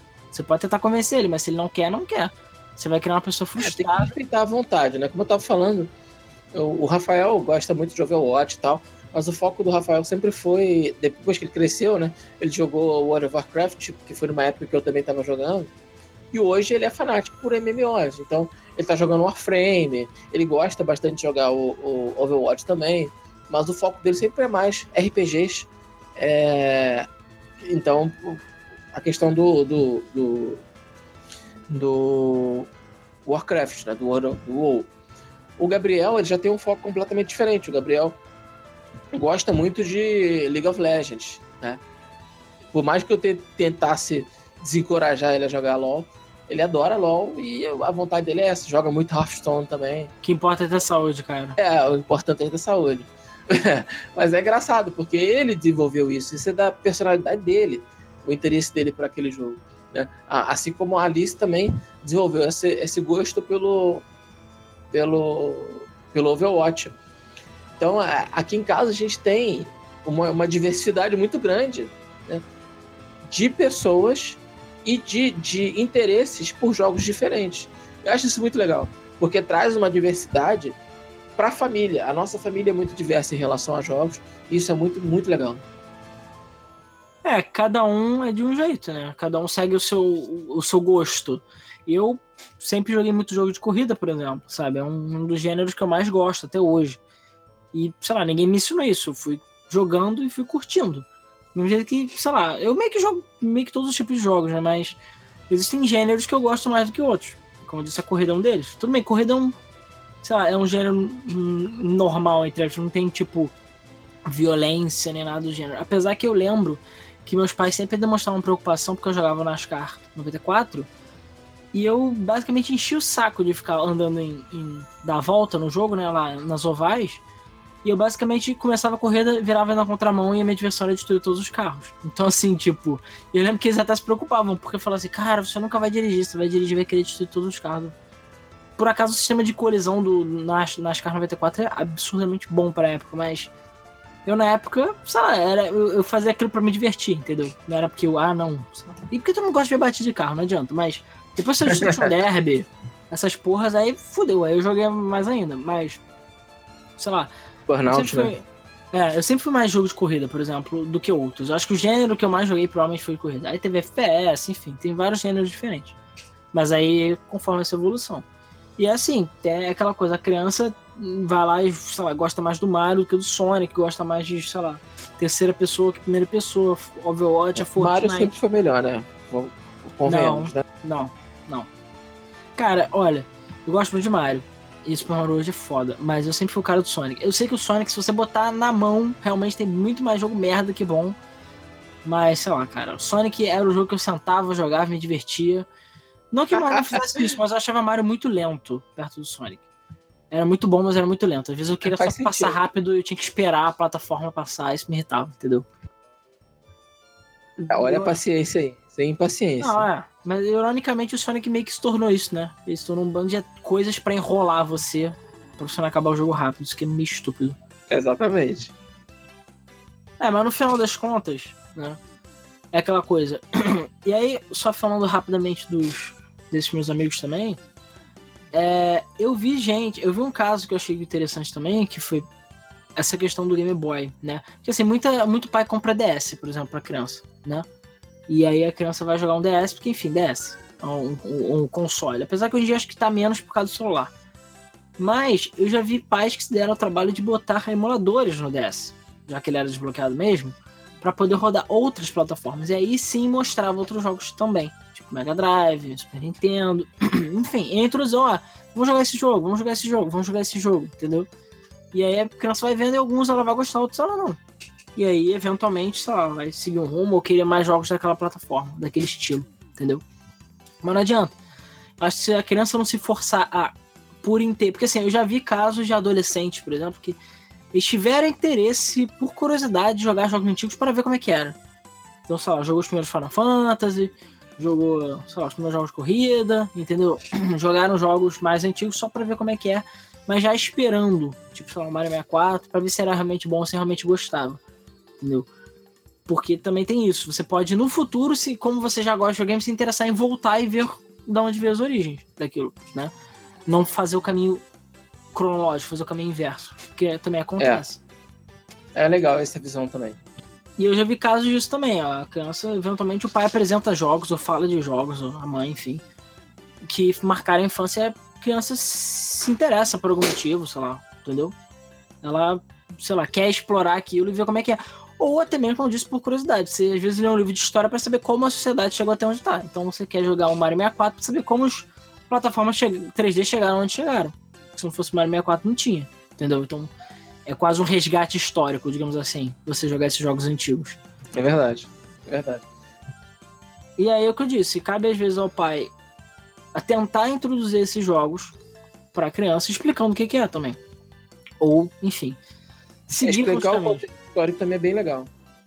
É, eu acho que é uma das partes mais legais exatamente essa. É você explicar a história, porque fica mais interessante. Que você, ah, joga o Sonic aí. A pessoa, ah, não quero. Ah, mas joga o Sonic aí. Às vezes a criança joga um jogo mais moderno, um Sonic moderno, e fala: Olha só como é que tudo começou. Aí vai ver: Caralho, isso não ser uma merda. Realmente é uma merda. Entendeu? Porra, logo isso. Olha onde chegou. Então, assim, você realmente vai ter um. É como você é a cápsula do tempo na forma de jogos, entendeu? E é o que eu falei: a própria, pessoa, a própria criança, a pessoa vai se interessando em pular de jogo para jogo. O Rodrigo, por acaso, nesse ponto, eu diria que ele tem muita sorte de ter tido todos os filhos dele envolvidos com games e de formas positivas. Né? Porque eu já vi casos de formas negativas também. A já? Criança fica, a criança fica viciada, né? Não faz mais nada além de jogar, entendeu? Tipo, não estuda, não faz o que tem que fazer, ou sei lá, segue um caminho de violência. Mas existem N, N motivos para isso, entendeu? Ou faz é, merda. É, talvez falta supervisão também, né? É, enfim, dá PK na, TK na base, entendeu? Vira PK no Tibia, essas paradas, entendeu? Normalmente é falta de amor. É falta de amor. Tá falta de amor no coração, né? Mas, é mas acontece, tipo, a pessoa fica viciada, a pessoa se torna violenta por causa do jogo. Tô falando, assim, é claro que essa história de que jogo gera violência, tipo, é, são pouquíssimos casos que acontecem. Do mesmo jeito que filme, que livro, entendeu? Se a pessoa já tem um desequilíbrio, ela já tem uma tendência, não adianta, cara. Pode ser até, sei lá, um desenho num guardanapo vai ser o suficiente para ela ter um ataque de, de raiva, por exemplo. E aí, claro, Não tô falando que é só a questão da educação, mas a educação é um fator muito importante, né? E a mesma coisa. Isso vale só, não vale só para games, vale para tudo.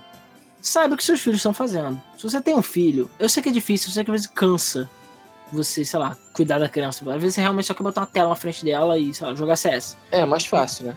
Mas fique sabendo, sem ser invasivo ao mesmo tempo, mas tente saber o que seu filho está fazendo, tipo, o que, que ele está jogando, o que ele está acessando, mas sem ser invasivo também, porque não adianta nada você ter um celular que, é, que a criança, sei lá, você saiba tudo que a criança está mexendo, sabe até a localização dela, porque se a criança não vai ter privacidade também, ela não vai ter os desejos dela, enfim, não vai ter liberdade. E é complicado você ter até que ponto você tem controle, até que ponto você tem liberdade. Porque não adianta, cara. Eu, Rodrigo, você que tá ouvindo, todo mundo que já é adulto, relativamente adulto, sabe que já fez N merdas na vida. Muita merda. E muitas das merdas que fez é porque o pai falou que não era para fazer. Ou porque o pai é, encheu o saco. É, é, é, complicado mesmo, porque, como eu falei, eu dei o um celular para as minhas filhas. Os dois celulares têm chips e tal. Não tenho essa, essa restrição que você falou, que você viu também. É, mas eu procuro sempre saber com quem elas estão falando. É, porque, e, e, eu não faço isso pegando e olhando o celular. Eu até poderia fazer isso. Mas eu pergunto para elas, eu falo com elas, olha, vocês têm, tomem cuidado, principalmente com pessoas que se conheçam, é, em bate-papo, e seja lá quem for. Tenha certeza né, você não vai dar telefone, não vai dar é, seu endereço.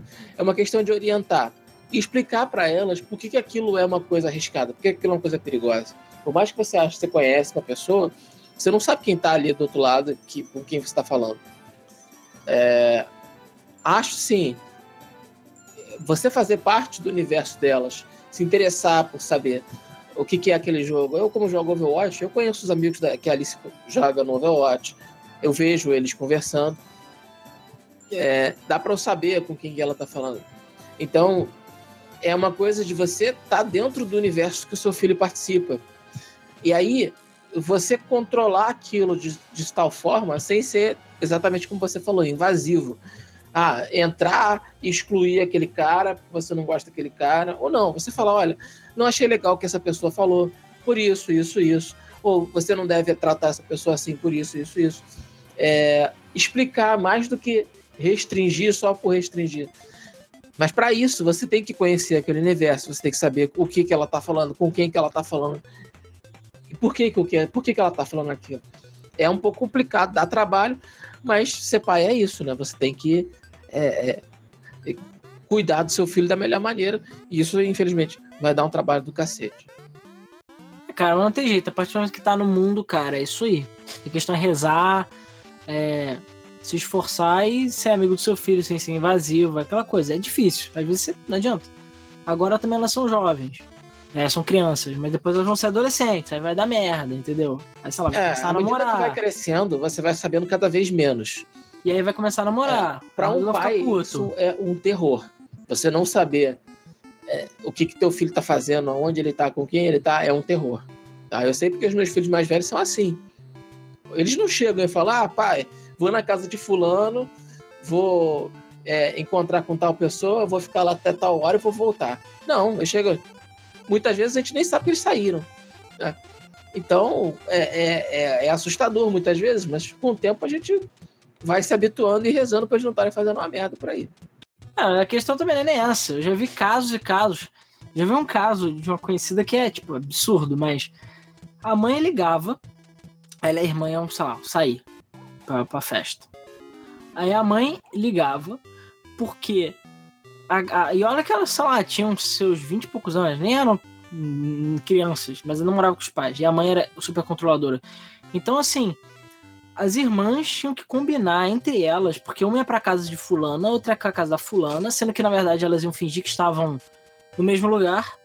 E a mãe exigia, por exemplo, localização do celular. Que é uma coisa que existe hoje em dia. Caramba, que isso. Então o que, que elas tinham? Elas tinham um banco de prints que os amigos tiravam, sei lá o que, que é, para mandar pra mãe que, tipo, ela já tinha um banco de prints de localizações para mostrar pra mim, olha, tô aqui. E aí, pra, sei lá, tô aqui na, nesse bar. Pra, porque ela não tava lá, porque a mãe tinha que saber a localização. Aí fica assim, é, cara, que merda, sabe? E... Ah, não, aí, aí é exagero também. É, eu, mas acontece, cara, existe isso, existe. Não, eu já vi esse tipo de coisa acontecer e, e eu já realmente vi... é assustador. E eu já vi casos de questão de videogame, mesma coisa. O, a criança tá com dificuldade lá no Sonic, o pai, ah, peraí, deixa que eu passo. Aí o cara vai e passa da fase.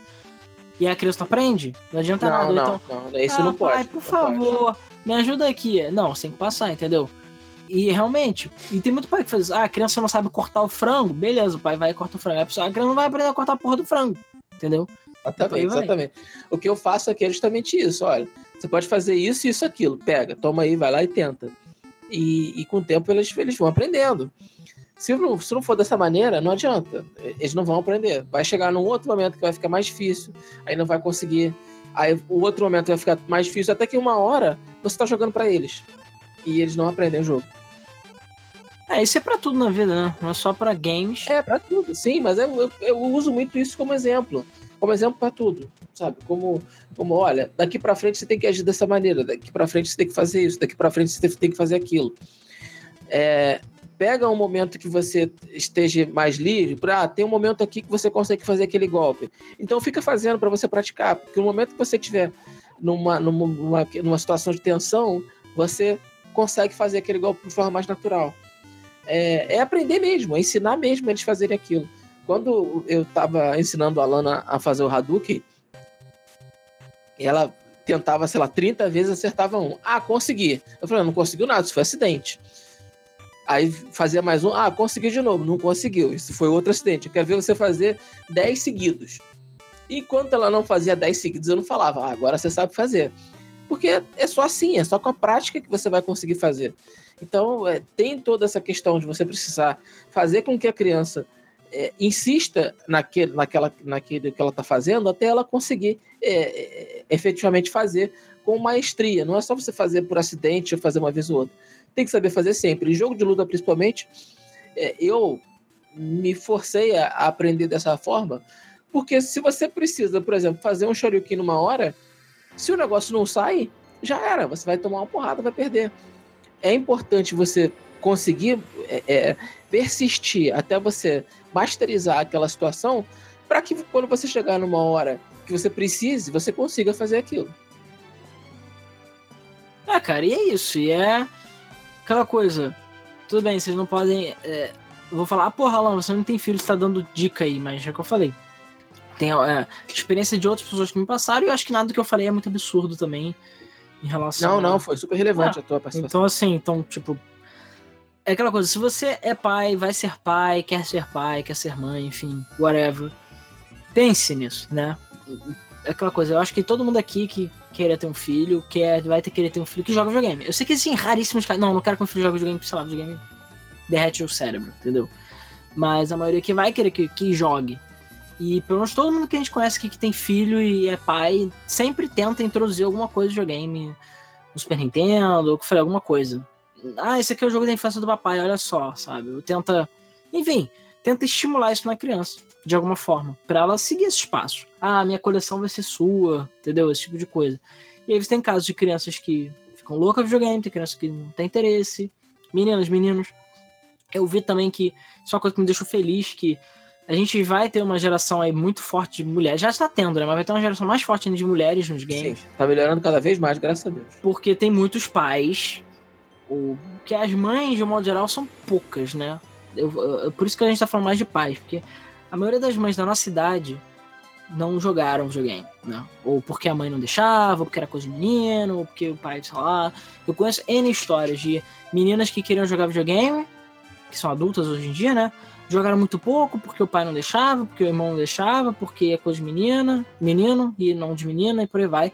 Claro, existem exceções, existem vários que jogaram mas a maioria, na época, infelizmente na infância, não puderam aproveitar. Mas hoje em dia não tem isso. Dificilmente você vê, pelo que eu saiba, um pai gamer assim que fala: Não, eu não quero que a minha filha jogue videogame, vai ser o meu filho. A minha filha, lá, vai. Vai lavar prato, entendeu? Pelo menos eu vejo que dentro do meio gamer, pelo menos dentro das pessoas que eu conheço, é mais assim, entendeu? É, é vai menino, vai menina, não importa. Todo mundo tem que jogar videogame, todo mundo joga junto, divide videogame, isso aí. E aí com isso a gente vai ter várias meninas crescendo jogando videogame. Então, cada vez mais ficando mais equilibrado essa história aí de, de games, né? Entre os dois sexos. Ou, enfim, os inúmeros sexos que existem, na verdade. Mas a questão exatamente é tipo, estão introduzindo independente do sexo do filho, entendeu? Querem é, passar. É, tem que ser assim. Que ser quer assim. passar o game pra frente, entendeu? Passar o conhecimento e as experiências. Porque que não, não videogames são experiências, né? Não é ver esse filme, esse filme é muito legal, ler esse livro, esse livro é muito legal. Os videogames são a mesma coisa. Por mais que você tenha a sua própria experiência, porque você está interagindo com o produto, né? Não é que nem um filme que é uma coisa passiva você ainda assim tem uma experiência. Tem o plot twist que te faz ficar chocado. Tem, sei lá, você aprender inglês. Tem você desenvolver skills. Tem você aprender coisas que você não sabia, etc, etc. É uma mídia interativa. E dependendo do tipo de jogo que você mostrar, é perfeito para criança. Ela vai ter muito conteúdo lá. Só que sempre de olho, sempre tomando cuidado para não cair no buraco. E é o que eu falei, eu não sei o quão relevante vai ser esse episódio para a maioria das pessoas. ah, vai ser bastante. É, eu sei que tem muitos jovens, adolescentes crianças, enfim, que é, ouvem, ouvem a gente falando merda aqui. Mas, enfim, acho que de qualquer forma é um tópico relevante. E, querendo ou não, pelo menos pra mim, lembra da minha infância também. Porque eu tive nesse ponto. Foi uma infância muito positiva, muito boa, porque meus pais não foram aqueles pais que falavam videogame estraga a TV, que, tipo, não, videogame derrete o cérebro. Não. Eles tinham o controle assim, olha, você tem que fazer o seu dever de casa. E era assim, faz dever de casa, fiz dever de casa, aí você pode jogar o quanto você quiser, até seus olhos caírem. Mas você tem que, tipo, fazer o dever de casa, fazer as tarefas. Sei lá, tomar banho, pendurar a toalha, esse tipo de coisa, entendeu? Lavar o seu próprio prato. Senão eles cortavam o videogame. Então, assim, mas eles eram tranquilos, compravam quando era aniversário, porque eles sabiam que era uma coisa que gostavam. Então, assim, tudo bem, eles ainda torcem o nariz. Se eu quisesse comprar roupa ou tênis, que é uma coisa que eles preferem, eles ainda iam ficar muito mais felizes, mas pelo menos eles não me proibiram jogar videogame. E eles acompanhavam por alto e tal, mas, tipo, me deixaram jogar videogame. Eu pude aproveitar muito videogame na minha infância. Por quê? Por causa deles, né? Eu também Agora, aproveitei bastante. Eu vejo muito casos de, tipo, adolescentes, jovens, né, que são adultos atualmente, que não jogavam videogame, ou, estão conhecendo só agora porque os pais não deixavam, porque não tinha, não tinha condições também, enfim, não tinha dinheiro. Enfim, que era chata a situação. E aí, por isso, não tem, e não passou para frente, enfim. Ou então jogava videogame escondido, também era um saco. Então, assim, era foda, entendeu? Mas nesse ponto eu tive. Eu falei, eu tenho ah, muitas dessas histórias aí que eu posso contar também envolvendo a minha educação em relação aos games por causa dos meus pais, entendeu? Que felizmente. E eu lembro até que quando eu jogava, sei lá, um RPG qualquer que eu. Eu tinha um dicionário, eu, sei lá por quê. Eu era muito fascinado por dicionário quando eu era criança. Eu tinha vários dicionários. Não pergunte por quê. E, sei lá, quanto menor e maior o conteúdo, mais eu gostava. Então tinha essa Auréliozinho. E eu lembro que eu andava aquela merda no bolso, porque se eu fosse jogar videogame, eu queria aprender o inglês. Então, sei lá, tava lá vendo, ah, o book is on the table. Ah, tá, peraí, book. E eu lembro que eu tinha um papel e ficava anotando. E muito do que eu aprendi inglês foi assim. Foi jogando videogame também. Aprendi muito mais inglês, na verdade, assistindo filme assim. e YouTube. Mas eu aprendi muito inglês assim basicamente pegando dicionário. A gente tem, sei lá, Duolingo e o cacete, mas eu nunca fiz curso de inglês, eu sei inglês. Sei inglês fluente, sabe? Eu nunca fiz um curso na minha vida. Então, assim, é, é, até uma forma, claro, não é uma forma única. Se você puder botar seu filho no curso de inglês, bote, mas é uma forma de reforçar, entendeu? Ensinar a criança inglês também. Então, assim, é aquela coisa, videogame tem os seus lados negativos, né? Tem as suas bobeiras e retardadices, mas também tem os pontos positivos de estimular a criatividade, estimula storytelling, estimula leitura, estimula é, reflexos. Eu tenho certeza que hoje em dia eu tenho reflexos muito, muito ágeis por causa de videogame, sabe? Eu não teria os reflexos que eu tenho se não fosse videogame. E por aí vai. E, claro, um ambiente online saudável. Eu sei que o modo online é complexo, você ter pessoas saudáveis. Eu acho que é porque eu não jogo tanto online, mas eu não tive muita experiência com pessoas babacas online, que é uma coisa meio estranha. Eu também nunca tive. Eu não sei se aqui é Brasil, que a pessoa, sei lá, foda-se, mas eu quase nunca tive experiência ruim online jogando. Tirando, sei lá, Tibia, porque Tibia é realmente o câncer do universo, mas eu não tive tanto assim de, sei lá, crianças de 10 anos me xingando. Não tô dizendo que não exista, mas, sei lá, às vezes aqui no Brasil isso não é tão comum, não sei. Crianças de 10 anos jogando futebol, sei lá. Então, é, eu acho muito legal é, que os pais realmente, como eu falei antes, se interessem pelo que os filhos estão fazendo. É, independente de ser videogame, independente de ser filme, independente de ser quadrinho, seja o que for, é, a melhor maneira de você conseguir não é controlar os filhos, não, não é isso que eu quero dizer, mas a, a melhor forma de você dar a melhor educação para o seu filho é você se interessando porque eles, pelo que eles gostam, participando da vida deles nesse sentido e orientando eles a serem é, éticos, a serem corretos, a agirem de forma correta dentro daquilo que eles estão fazendo. Obviamente, você vai dando dicas de como eles se protegerem de pessoas mal intencionadas, você vai é, trabalhando é, essa inocência que muitas crianças têm de conversar com certas pessoas, de falarem de certos assuntos. É, eu acho muito importante que os pais participem da vida dos filhos dessa forma. É chato, dá trabalho, muitas vezes tem que ver um monte de merda que você não tá afim, tipo Felipe Neto, tipo. É, Rodrigo, é... você me desculpa, não. Essa parte aí você foi péssima educação que você deu pros seus filhos. Pois é, as minhas filhas Felipe adoram Neto. Felipe Neto, não sei Comprar coxinha do Felipe Neto, não, cara. É, eu não comprei, tá? Quem comprou foi minha esposa. Ah, tá. E uma vez só também, porque é caro pra caralho e não é tão gostoso. Então, não. É tipo é... Felipe Neto. é, de verem certas é, coisas no YouTube que você vai ter que assistir, de ter que assistir Galinha Pintadinha e cantar com eles, de ter que assistir filme da Disney. Muitas Porra, filme da Disney é bom, caralho. Filme da Disney é maneiro, mas tem gente que não gosta. E aí não vai ver, não leva os filhos. E, porra. Ou... Prefere Peppa, porra? É, é, é, melhor que ver Peppa, com certeza. E eu adoro a Disney, né? Todo mundo, todo mundo que conhece Game FM sabe que eu gosto da Disney, vejo filme, os filmes da Disney com o maior prazer com os meus filhos é, e tudo mais.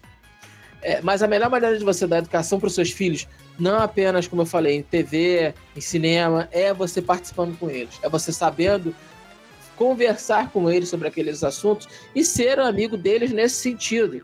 Ser pai quando você tem que ser pai, na hora de você precisar dar uma bronca, na hora que você precisar botar de castigo, você tem que ser pai. Mas na hora que você está com eles, está brincando, aí você ser amigo deles para que eles confiem em você, para que eles conversem com você abertamente, saibam quem você é e, e, e possam confiar em você quando você é quando, quando precisarem de você no momento mais difícil.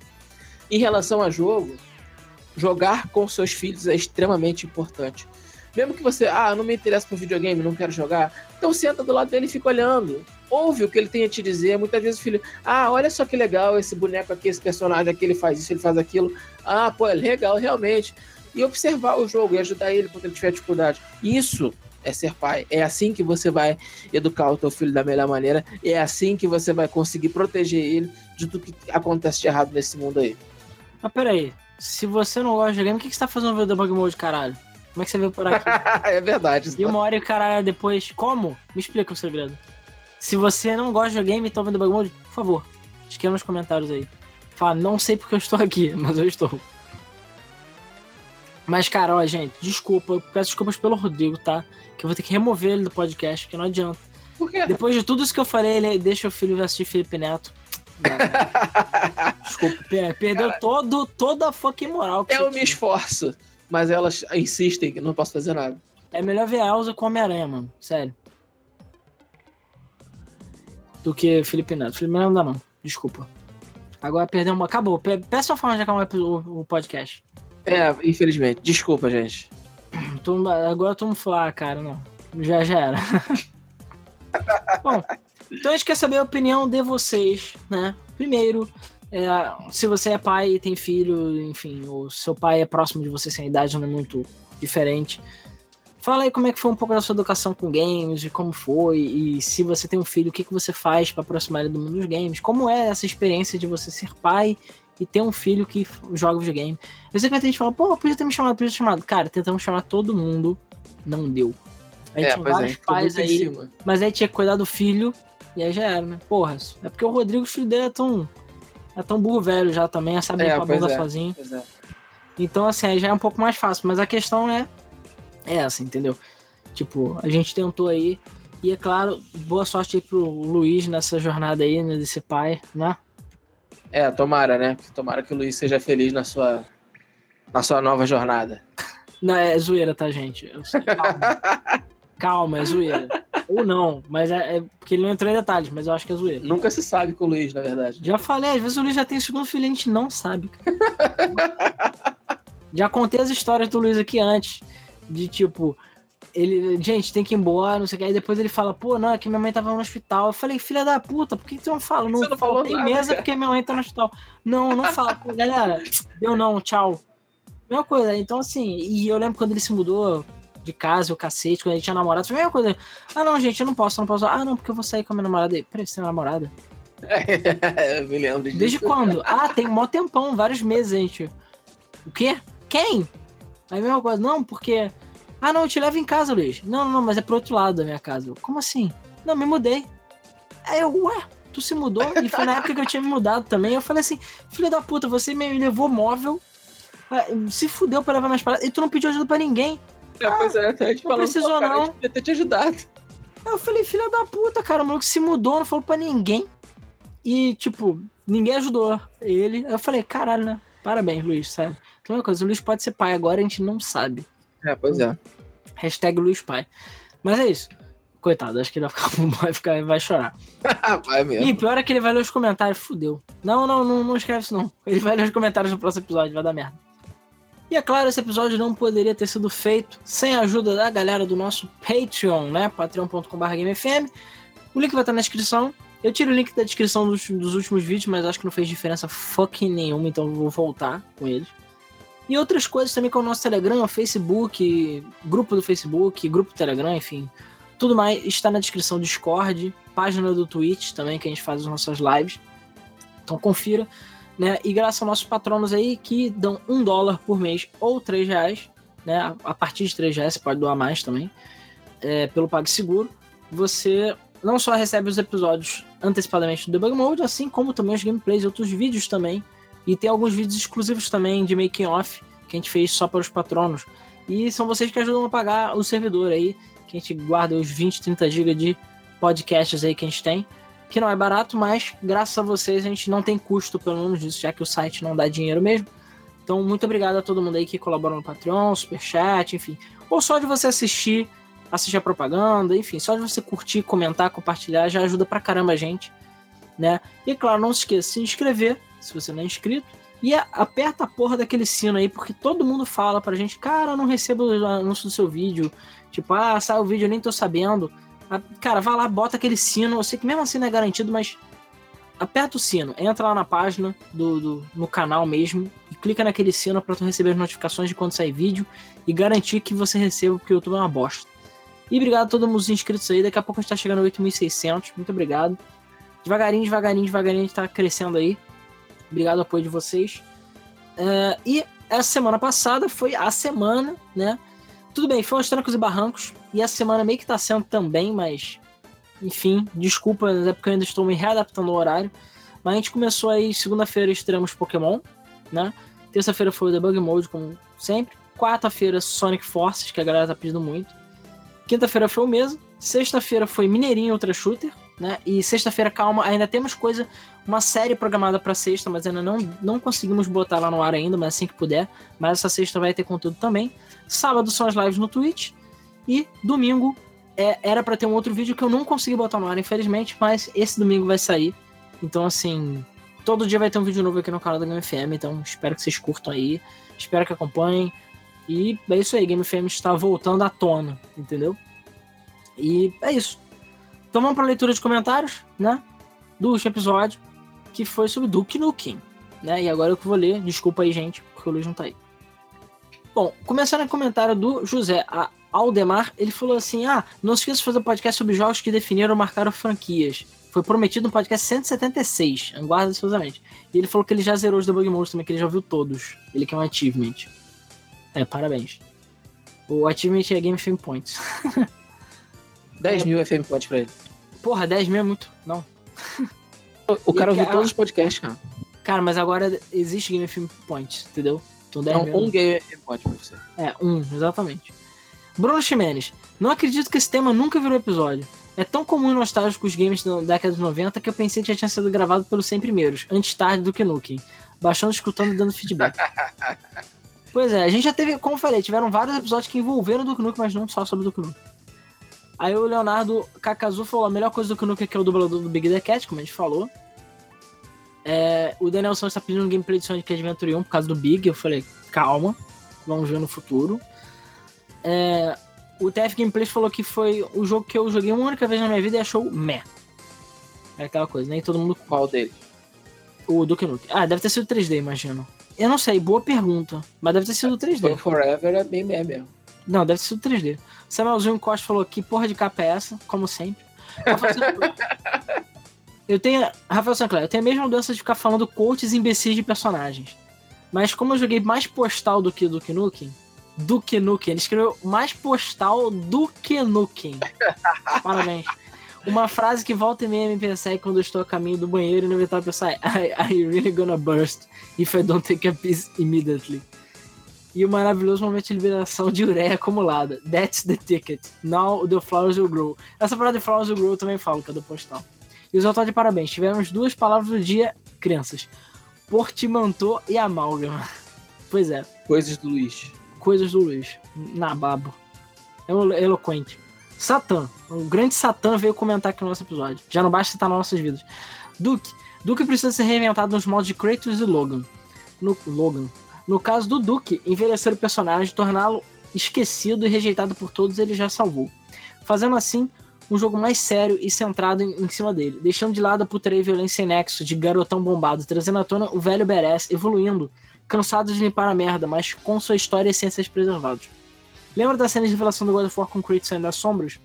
Agora imagine o trailer de revelação do Duke saindo das sombras depois de uma luta com um monte de aliens, enquanto só conseguimos ver a ponta do charuto aceso na escuridão. Ia ser do caralho. Excelente podcast como sempre. Pois é. O, como sempre, né? Já não é a primeira vez que o capeta tem razão. Então vou até dar o coração aqui. Dei o coraçãozinho no capeta. Porque tá certo. Satã tá certo. O Games, Games and Many More falou uma das melhores capas. Essa ficou foda. Porra. Essa capa ficou tão, tão merda, mas tudo bem. É, o Games on Demand falou: não gosto do Nukem, mas mesmo assim, excelente podcast. Mas mais faltam 10 episódios. Para quê, né? Perguntinha. É porque tem o 269 tá chegando. Rafael Ávila da Silva. Joguei do Click 3 a primeira vez em 97, 98, meu 486. Fiz questão de comprar em Steam na PSN. É isso aí. Chucrute. Fala, caras. Seguinte, eu ando reparando que não só vocês, mas outros podcasts nacionais do ramo têm um consenso geral que eu considero meio errado por compor, comparar o sucesso do jogo com anos de lançamento mesmo. Não podemos esquecer que aqui é Brasil, anos 80 e 90 chegaram atrasada, não tínhamos a comodidade de saber quando o jogo seria lançado. Um, porque éramos crianças, dois, porque não tínhamos a internet, três, porque Brasil, o que é Brasil para os games? Era quase todo importado do Paraguai. Até as revistas eram atrasadas. Não simples, nós simplesmente sabíamos só das essências do jogo porque apareciam na prateleira do locador e porque um coleguinha ganhou do pai independente do ano de lançamento. Isso era quase relevante. O importante era pegar o videogame PC que a gente tinha. Não tinha tanto isso de jogo novo ou velho. Anos depois com o advento da internet, fóruns e Orkut da vida que chegamos à conclusão que o jogo fez tal sucesso. Mas não tinha um ano exato para apontar quando foi sucesso. Enfim, ótimo podcast. Valeu. Cara, eu digo isso quando eu falo esse tipo de coisa em relação a amigos, escola e revistas. Tudo bem, pode não ser no dia do lançamento, quase sempre não era. Mas, até porque, por exemplo, CS fez sucesso muito depois do que quando eu conheci CS. É verdade, e quando CS fez sucesso para mim. Não, não é nem muito. Foi depois do lançamento, mas foi muito depois da febre do CS que teve no Brasil. Então, assim, eu fico que foi antes. Então, assim, cada jogo é de um jeito. E, cara, aquela coisa, quando o Pokémon estourou, que foi próximo do lançamento, um pouco depois, não mais do que isso, todo mundo da escola jogava. Então era um sucesso, querendo ou não. E, sei lá, conhecendo outras pessoas e conversando sobre o assunto, a gente vê que isso se repete. Então é aquela coisa. Realmente, o lançamento aqui no Brasil é difícil.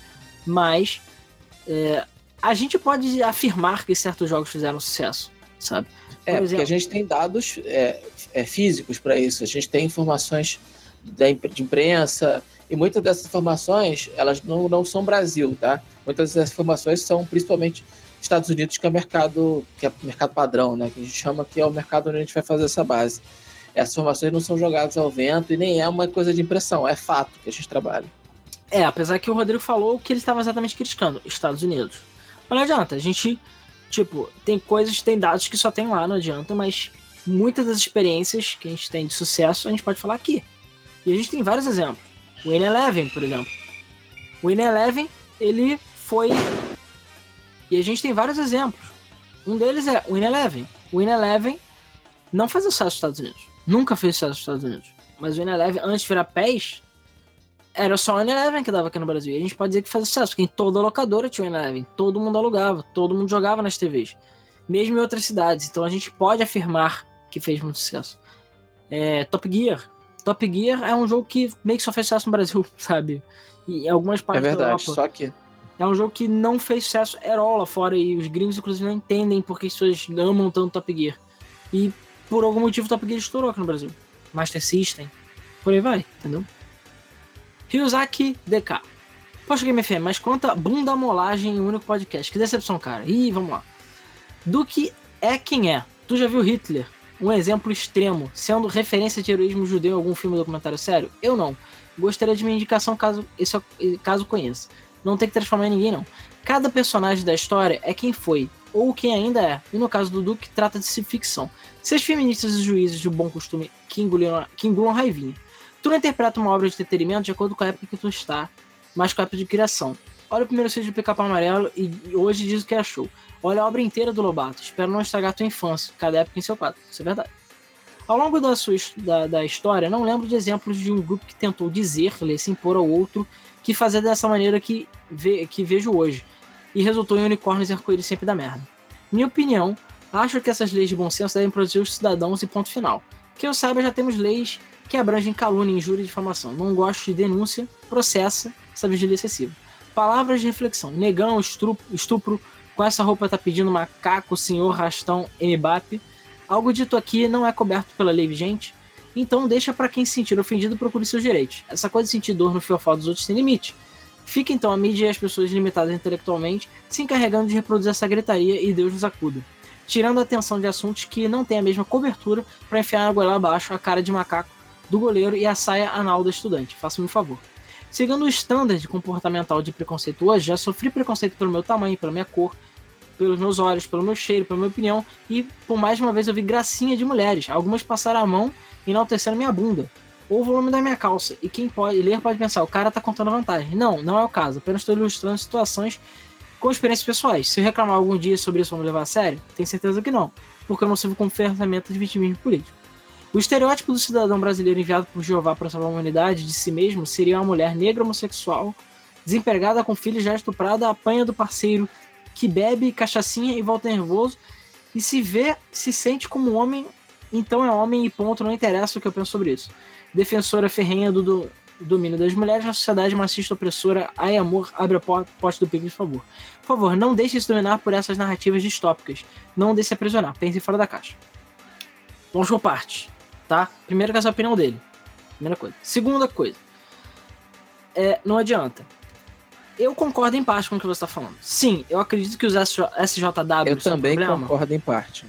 Eu acho que os SJW são um problema? São. Eu acho que o nego reclama, tipo, o, reclama de coisas que a pessoa nem se interessa, mas é só por reclamar? Sim. A internet é assim. E a anonimidade da internet é assim. Você vê a pessoa, sei lá. Isso é um exemplo, tá, gente? Eu não tô querendo defender nem nada, mas é um exemplo que aconteceu. Ah, não, tem que ter um herói, sei lá, gay, negro, paraplégico na Marvel. Aí os caras vão e lançam e ninguém compra. E aí vai ver, ah, que merda. E aí cancela. E aí, cadê aquele pessoal que encheu a porra do saco para fazer aquilo? para ter uma inclusão? E, sim, Nem é quem lê quadrinhos, né? Exatamente. E sim, eu acho que quem enfia inclusão no meio só por enfiar também é ruim, sabe? Eu não quero. Eu não, não acho isso interessante. Eu acho que sim, tem que ser inclusivo. Existem casos, sei lá, exemplo, o Ghost in the Shell lá. Por que, que tinha que ser a porra da Scarlett Johansson? Sabe? Pra quê? Eu sei, ela é maravilhosa, é linda e cheirosa, mas por que, que não pegaram uma asiática, por exemplo? É, foi uma decisão mercadológica também, né? Tem eu sei, mas tipo, existem atores, atrizes asiáticas influentes e... Sim, existem, mas não tanto quanto a Scarlett Johansson. Sim, mas você acha que isso ia fazer o filme vender mais? Eu acho não. que ia fazer o filme vender mais se fosse uma atriz asiática, sim, porque ia evitar esse mimimi todo. O problema não foi sim. a escolha dela. Então é aquela coisa.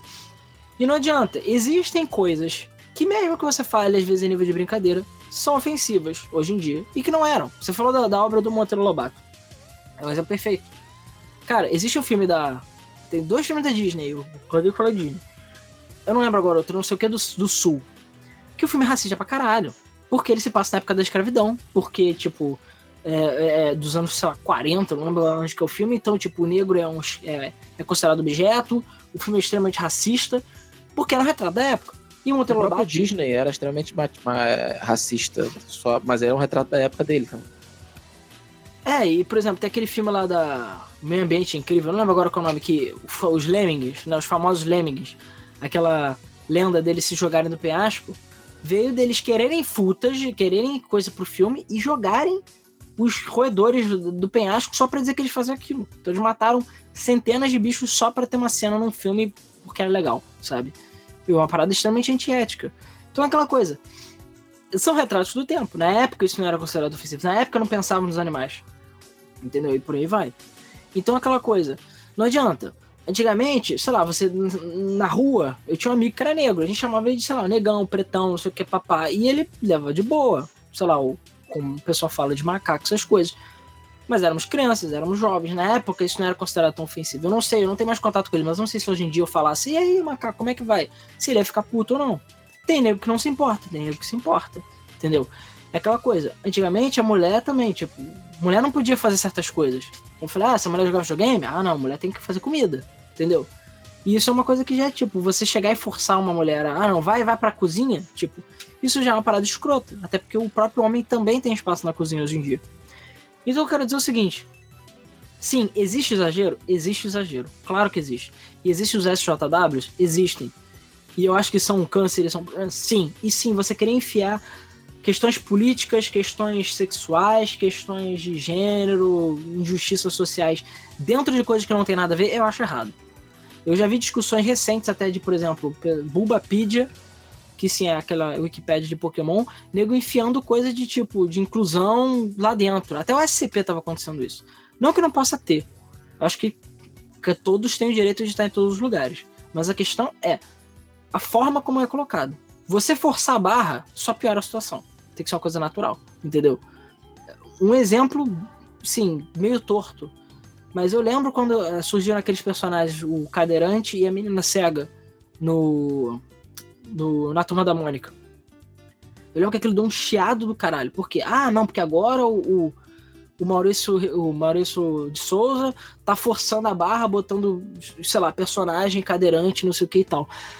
Tem histórias com ele que são muito boas são muito boas. E que, tipo, o fato dele ser cadeirante é indiferente, ou, tipo, só deixa a história mais interessante. Agora, existem histórias que botaram ele só pra, tipo. Só pra, pra inclusão mesmo. É, pra cumprir uma cota. Isso tá errado, sabe? Eu acho que você só diminui a pessoa fazendo isso. Eu acho que se você pergunta, conhece, se você conhece um deficiente, por exemplo, pergunta pra ele o que, que o deficiente quer? Ele quer ser tratado igual. Ele não quer ser tratado como deficiente, como uma pessoa incapaz. Entendeu? É claro, ele tem as limitações dele, ele não pode ficar em pé, ele não pode fazer certas coisas, mas ele quer ser tratado de igual. E pergunta, cara, existem N histórias, livros, enfim, pessoas que falam isso. Ela não quer ser tratada como deficiente, ela não vai quebrar, sabe? Você não tem que dar comida na boca dela, ela sabe comer sozinha, ela sabe andar na rua sozinha, entendeu? Claro, às vezes precisa de ajuda, mas a pessoa já sabe se virar e ela quer ser tratada de igual. Então é isso. Incluir é uma coisa, né? E a outra é você forçar a barra. E, cara, para pra pensar em exemplos. O Humberto, da, da Turma da Mônica, ele é mudo. E aí? Sempre foi mudo. É, é um, tá é um personagem que já estava incluído há muitos anos, né? Tá lá. Professor Xavier, tudo bem, ele tem poderes do capeta, lá tem, mas ele é paraplégico. E aí? Alguém. Tudo bem, sei lá, a cadeira dele voa, whatever, mas a questão é que, tipo, tá lá, ele é paraplégico. E aí? Faz diferença, digamos assim, o fato de ser paraplégico ou não? Tipo, ah, não, olha lá, o professor Xavier só é paraplégico porque tem que incluir um paraplégico. Não, sabe? Não tem porquê. E ele é paraplégico. Então, existem formas de você introduzir isso de forma diferente na história. Então é aquela é, coisa. É. E existem níveis de, of de ofensividade diferente, não adianta. Eu me ofendo com dificuldade. Eu normalmente estou um pouco fudendo. Agora a pessoa, sabe, que é negra e já sofreu a vida inteira com isso.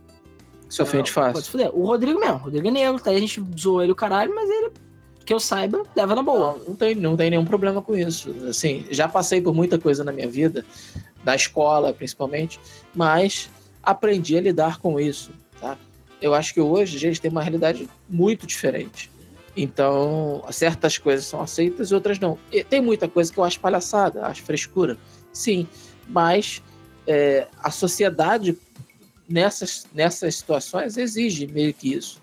Então, acho que ele meio que tem que se conformar. É, e não existe uma barra, digamos assim, para você medir. Não adianta. Você não tem o muito ofensivo e o pouco ofensivo. Existem pessoas com tons diferentes. Sei lá, o exemplo, tem mulher que gosta de ser cantada na rua. Tem mulher que se veste para ser encantada na rua e gosta. Tem mulher que não gosta. Tem mulher que se ofende. Enfim, etc. Então, assim, isso significa que, sei lá, você vai sair na rua cantando toda mulher? Não, porque isso, de um modo geral, hoje em dia é aceito como de respeito. Antigamente era normal, entendeu? E por aí vai. Então, assim, você tem épocas diferentes, coisas diferentes. A questão do Duke é muito simples. Não adianta. Se você insistir é Nukem do jeito que ele está, ele não vai vender. Ou vai vender, mas não vai vender quanto poderia, ou vai chamar atenção negativa. Exatamente. Vai estragar. E outra coisa, as sugestões que a gente está dando, não, em nenhum momento tá deixando ele de ser badass, tá deixando ele de ser mulherengo do jeito que ele é. Mas a questão é que isso pode ser feito de outra forma. Só isso. Porque, querendo ou não, sim, ele diminui a mulher em certos aspectos. Ele faz certas coisas em certos aspectos. Não adianta. Entendeu? É, e o, o mercado hoje é extremamente implacável com esse tipo de coisa. A partir do momento que um jogo, um filme, qualquer tipo de mídia recebe uma crítica desse tipo, ele praticamente está fadado ao fracasso. Tem que ter não... muito cuidado com isso. E eu não tô falando tudo que eu não, sei lá, virar o gay, transexual, etc. Não, não tô falando isso. Ou pra ele ter um sidekick assim. Não, não é isso que eu tô falando. A questão é que você tem como evoluir o personagem. Do mesmo jeito que a pessoa que era racista, sei lá, um cara que tem 60 anos agora, 50 anos, tem gente que muda. O cara era racista quando ele tinha 30 anos de idade. Entendeu? É, um exemplo, eu sei que o caso do Cotiello aí é um exemplo meio torto, né? Mas ele mesmo viu o tweet dele de 2013, 2012, dele falando coisas racistas. Cara, eu não sei, 2012 tudo bem, eu já era, era uma pessoa mais velha, mas, cara, eu tenho certeza que eu escrevi merda pra caralho. Com certeza, eu tenho, sei lá, 40 mil tweets. Eu tenho certeza que eu escrevi merda em algum lugar. Provavelmente é uma coisa completamente imbecil, escrota, que ofendeu alguém, com certeza. Por quê? Porque, sei lá, eu já escrevi tanta merda no meu Twitter, sabe? Às vezes você tá, sei lá, chateado, você tá, sei lá, eu mesmo, às vezes, vendo aquela parada do Facebook de rever o que você postou, às vezes de 5, 6 anos atrás, eu falo assim, caralho, que merda é essa que eu escrevi? Eu sou muito burro, sabe? Não acredito que eu escrevi isso. Pois é. Então, assim, eu acho que julgar, no caso, para essas coisas que fez no passado, tá errado. Todo mundo muda. Todo mundo melhora. Tudo bem, ele fez a merda agora, fez. Talvez ele nunca tenha mudado, whatever. Não vou entrar nesse aspecto, mas. Aquela coisa, o Duque pode evoluir. Talvez ele, como uma pessoa, como um ser humano, digamos assim, ele evoluiria. Ah, claro, tudo bem. Tipo, a gente tem desenhos animados que são ofensivos e racistas, etc. até hoje. Cara, tipo, sei lá, South Park. Mas até South Park evoluiu, se você parar pensar. E South Park é. não deixa de ofender as pessoas, não. E South Park é uma crítica, né? Uma crítica bastante forte. South Park não deixou de ofender dele ninguém. é ofender. Ele não deixou de ofender as pessoas. Ele não deixou de, sei lá, zoar gay, por exemplo. Não deixou. Mas ele faz de uma forma muito mais sutil. De uma forma muito mais inteligente. Entendeu? E não adianta, gente. A gente fala, ah, pô, falei até nessa história, falei, Rodrigo, tem um viadinho. Ainda é considerado um xingamento isso. Isso não é mais, não deveria ser mais um xingamento, entendeu? Então, assim, é, são coisas estereotipadas que a gente fala que estão erradas. Tem que mudar. Então, só resumo para não ficar também outro podcast só disso. é verdade. A nossa ideia com o Duke é só uma forma de reintroduzir ele no mercado, de uma forma que ele continue sendo foda, merece, mas mantendo a parte essencial dele, que é ser um cara foda, merece, com a diversão. Tudo bem, ele é mulherengo? Sim, mas ele pode continuar sendo mulherengo. Alguém o Kratos tá... não é? É, o Kratos, ah, não sei agora nesse novo jogo, né? Mas ele não é, de é, certa é, forma. Quer um exemplo bem interessante? 007, cara. Você tá vendo alguém reclamando? Tudo bem, Daniel Craig é escroto, horrendo, nojento, mas ele tá pegando as molezinhas e tal. Você vê alguém reclamando que o 007, sei lá, menospreza a mulher, que a Bond Girl é, tá sendo usada. Não. E ele é mulherengo. E aí? Todo filme ele com uma mulher diferente. Ou mais de uma às vezes. E aí? Por quê? Porque a forma que ele chega na mulher, que é feito, é diferente. Ele não trata a mulher que nem lixo. Normalmente as mulheres até são espiãs, mulheres, sei lá, estão no nível dele. São badass também. Missão Impossível tem isso também. Então, assim, são só exemplos, tá? Então, aquela coisa, você tem como você ter um personagem que seja mulherengo, badass, fodão, tipo America, mas sem, tipo, ofender as pessoas. E sem apelar. Não é apelar, necessariamente. E Duke na época apelava, porque era normal pra época, isso é normal. E o fato de ser, tipo, ser a característica dele. Então, o que eu tô falando, ele como personagem poderia evoluir. Não tô falando pra pussificar ele, pra, tipo, foda-se, é, transforma ele numa, sei lá, um negócio que ele não é. Entendeu? E eu também, como eu falei, eu concordo na questão dos SJWs. Eu acho que as pessoas reclamam demais, eu acho que as pessoas reclamam de tudo, sabe? À toa. Mas existem casos que realmente merecem ser reclamados. E no caso do Duke, Eu considero um pouco de exagero? Considero. Porque eu não acho que o Duke fez nada demais, assim. E é de um personagem dos anos 90. Mas sim, eu acho que ele agora, uma, a única chance que ele teria seria evoluir como personagem. E é, foi isso que Concordo, a gente quis dizer. Senão o mercado vai massacrar ele. É isso que a gente dizer. Só como, como exemplo, o, o filme dos Caça-Fantasmas, que foi lançado agora, em 2016, com o elenco feminino, que foi massacrado porque não era o elenco original. E o filme nem é tão ruim assim. Então, É, eu, já, minha opinião de Alan, eu já acho que foi forçar um pouco a barra. Minha opinião. concordo. Concordo. Botaram forçado. elenco só feminino, não foi, nesse caso, não foi porque era legal. Foi pra chamar a atenção. De propósito. E foi de propósito. Podia ter um elenco misto, por exemplo. Acho Concordo. mais Vocês interessante. podiam ter pegado o elenco da animação e lançado no filme. Eu acho que ia ser muito mais legal do que o que eles fizeram. Mas o filme foi massacrado, ninguém foi assistir, foi um fracasso por conta disso. E aí eu já não acho, eu já não acho legal, porque o filme não é tão ruim assim. É melhor que Caça-Fantasmas 2, por exemplo. Sim, mas a questão é que, tipo, forçaram uma situação que não precisava. Sim. É aquela coisa. Existem os extremos. O caso extremo de ofensividade e o caso extremo de querer adicionar tudo. Cara, é o que a gente falou até no mês passado. Olha, a gente falou, acho que foi nos comentários. Existe o LGBTQT, enfim, a sigla nova, que é um pouco maior. Mas já tava gente querendo botar a sigla de 23 letras. Cara, não dá. Desculpa. Sabe? Bota o plus no final. Aí perde o sentido você ter uma sigla. Ah, não, mas é porque tem que adicionar todos o espectro. Cara, mas não é um espectro. Tipo, você não tem. Eu não vou entrar nessa questão se tem gênero, se não tem, mas é... por mim cada um faz o que quer. Mas a questão é. As pessoas se identificam com coisas diferentes hoje em dia. E tem um espectro tão grande que não tem mais como você definir em casinhas. Não tem mais só mulher e homem. Ah, tem a lésbica. Tem a lésbica, sei lá, que se sente homem e que gosta de mulher. E por aí vai. Então, assim, são características diferentes. Não tem como você incluir tudo. E se você tentar incluir tudo, você vai fazer merda. Só isso. E também uma coisa, o caso fantasma tentaram forçar a barra de uma situação desnecessária. Mas eu podia fazer um caso fantasma que tinha mulheres e homens, que é equi- equidistante, que as mulheres são berés, que os homens são berés. Pronto. Todo mundo sai feliz. Vai ser um filme legal, ninguém vai ficar fazendo a chiada que deu. Entendeu? É isso que eu tô falando. Forçar a barra é que é o problema. Então, no caso do Kuno, é a mesma coisa. Forçar a barra é o problema. Não precisa forçar a barra. É, é aquela coisa, não precisa ser o espectro do ofensivo e também no espectro do. Do. Como é que é o nome? No espectro do. Ai meu Deus. Do não ofensivo. E só pra rapidinho, só dar um- uma amarrada final na questão do Cotiello, que eu espero que, sei lá, não, não matem a gente por isso. Mas a questão é a seguinte. A questão é a seguinte. Eu acho que ele cometeu um erro. Cometeu um erro gravíssimo, minha opinião. Acho que ele falou merda mesmo, desnecessaríssimo o comentário dele. Mas ao mesmo tempo, eu também acho ridícula a atitude, tipo, por exemplo, das empresas. Tudo bem, eu sei que a empresa não vai querer ser associada, mas a primeira coisa que todo mundo faz, ah, e aí, Itaú? Você vai querer ficar, olha, o Doreto é racista. Ele tá associado a você. E aí o Itaú, não, nós não somos racistas. Sendo que você vai ver, tem casos de processo, que, sei lá, gerente negro, não sei o quê. É, eu lembro até recentemente eu vi a questão de, tipo, o Itaú tava lá é, comemorando a causa gay, falando de 24, é, é, a, a- a parada gay, né, e tudo mais, e botando colorido o, o logo, cacete a 4, sendo que na mesma semana um gerente do Itaú foi demitido porque acharam, tipo, vazou na internet o vídeo dele com o namorado, porque ele era gay.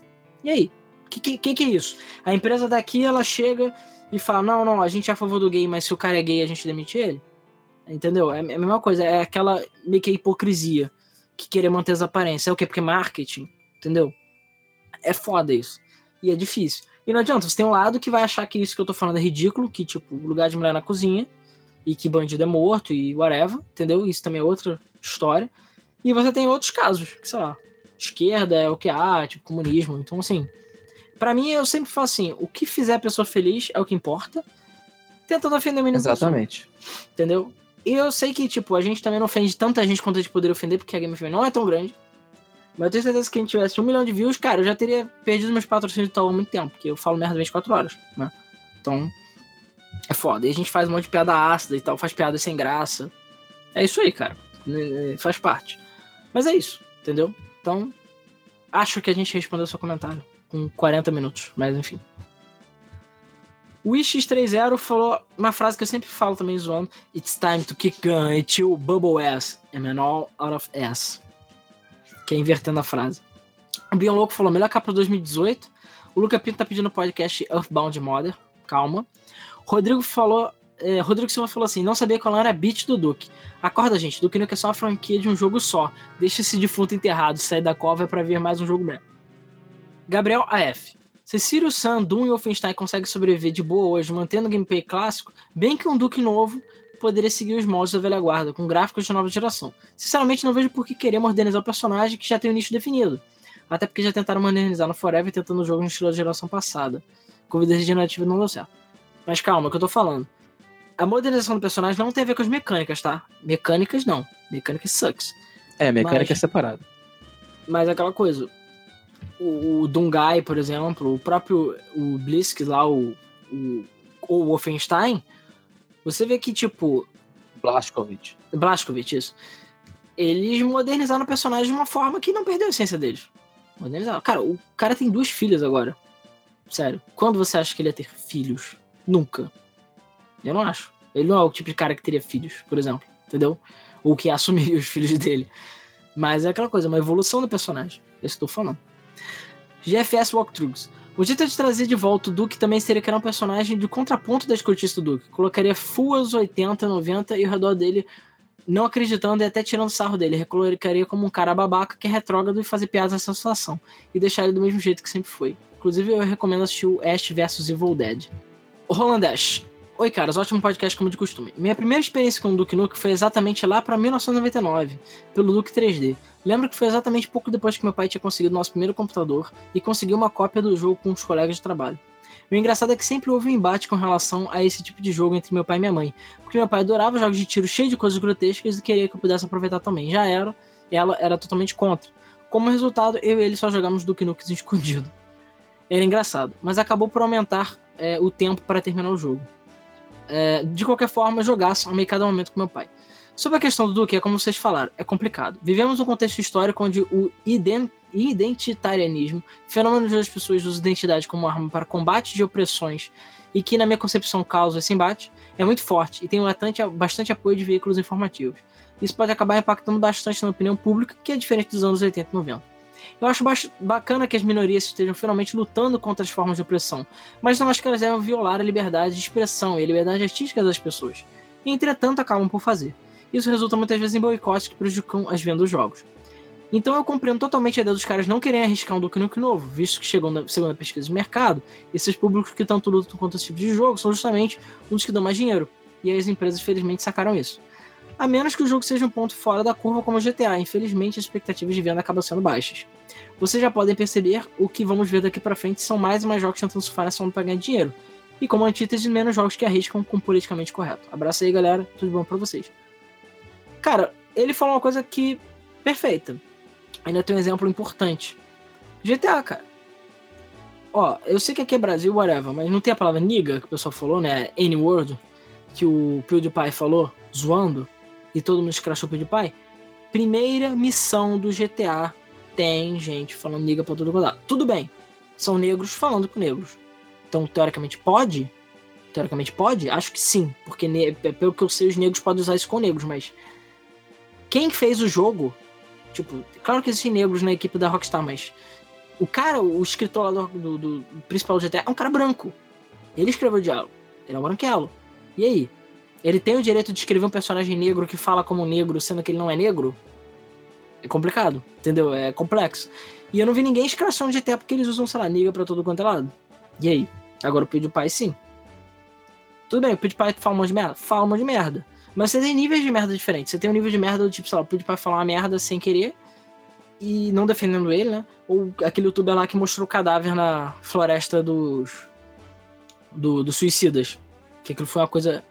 É, sei lá, um exploit de uma situação, sei lá, completamente estúpido que ele fez. Escroto. Então, assim, são questões totalmente diferentes. Então, sim, realmente. Realmente existe a liberdade de expressão? Existe. Existe. Eu acho que sim. Quer lançar o do do mesmo jeito? Lança o do do mesmo jeito. Foda-se. É a gente até comentou isso no episódio. Pode lançar. Agora não pode reclamar que não vai vender. Então, é você quer fazer um AAA que o Duke Nukem volte ao público? Não adianta, vai ter que adaptar ele. É isso que a gente quis dizer. E para fechar, o José Ademar, Aldemar falou o seguinte: Sugestão de podcast para aproveitar a onda da galera reclamando da falta de qualidade na mídia especializada em games. Vocês poderiam dar um jeito de reunir todas as cagadas e falácias faladas por tais mídias nacionais e internacionais podendo das formas de não serem processados por isso. Seria um podcast polêmico. Tá em um bom tema. E acho que a gente consegue falar bastante coisa sem a gente precisar. Como é que é o nome? Chamar nossos advogados. É, não, não é nem isso. Eu acho que a gente consegue falar disso sem citar sites. Porque tem muitos exemplos, cara. E a gente até recentemente viu sobre isso. Acho que foi, foi no nosso grupo fechado. Não lembro agora que alguém compartilhou uma. Ou foi no grupo do Patreon do Telegram. Que compartilharam no do, acho que foi do site Ignorante. Enaltecendo o jogo que claramente é um jogo merda.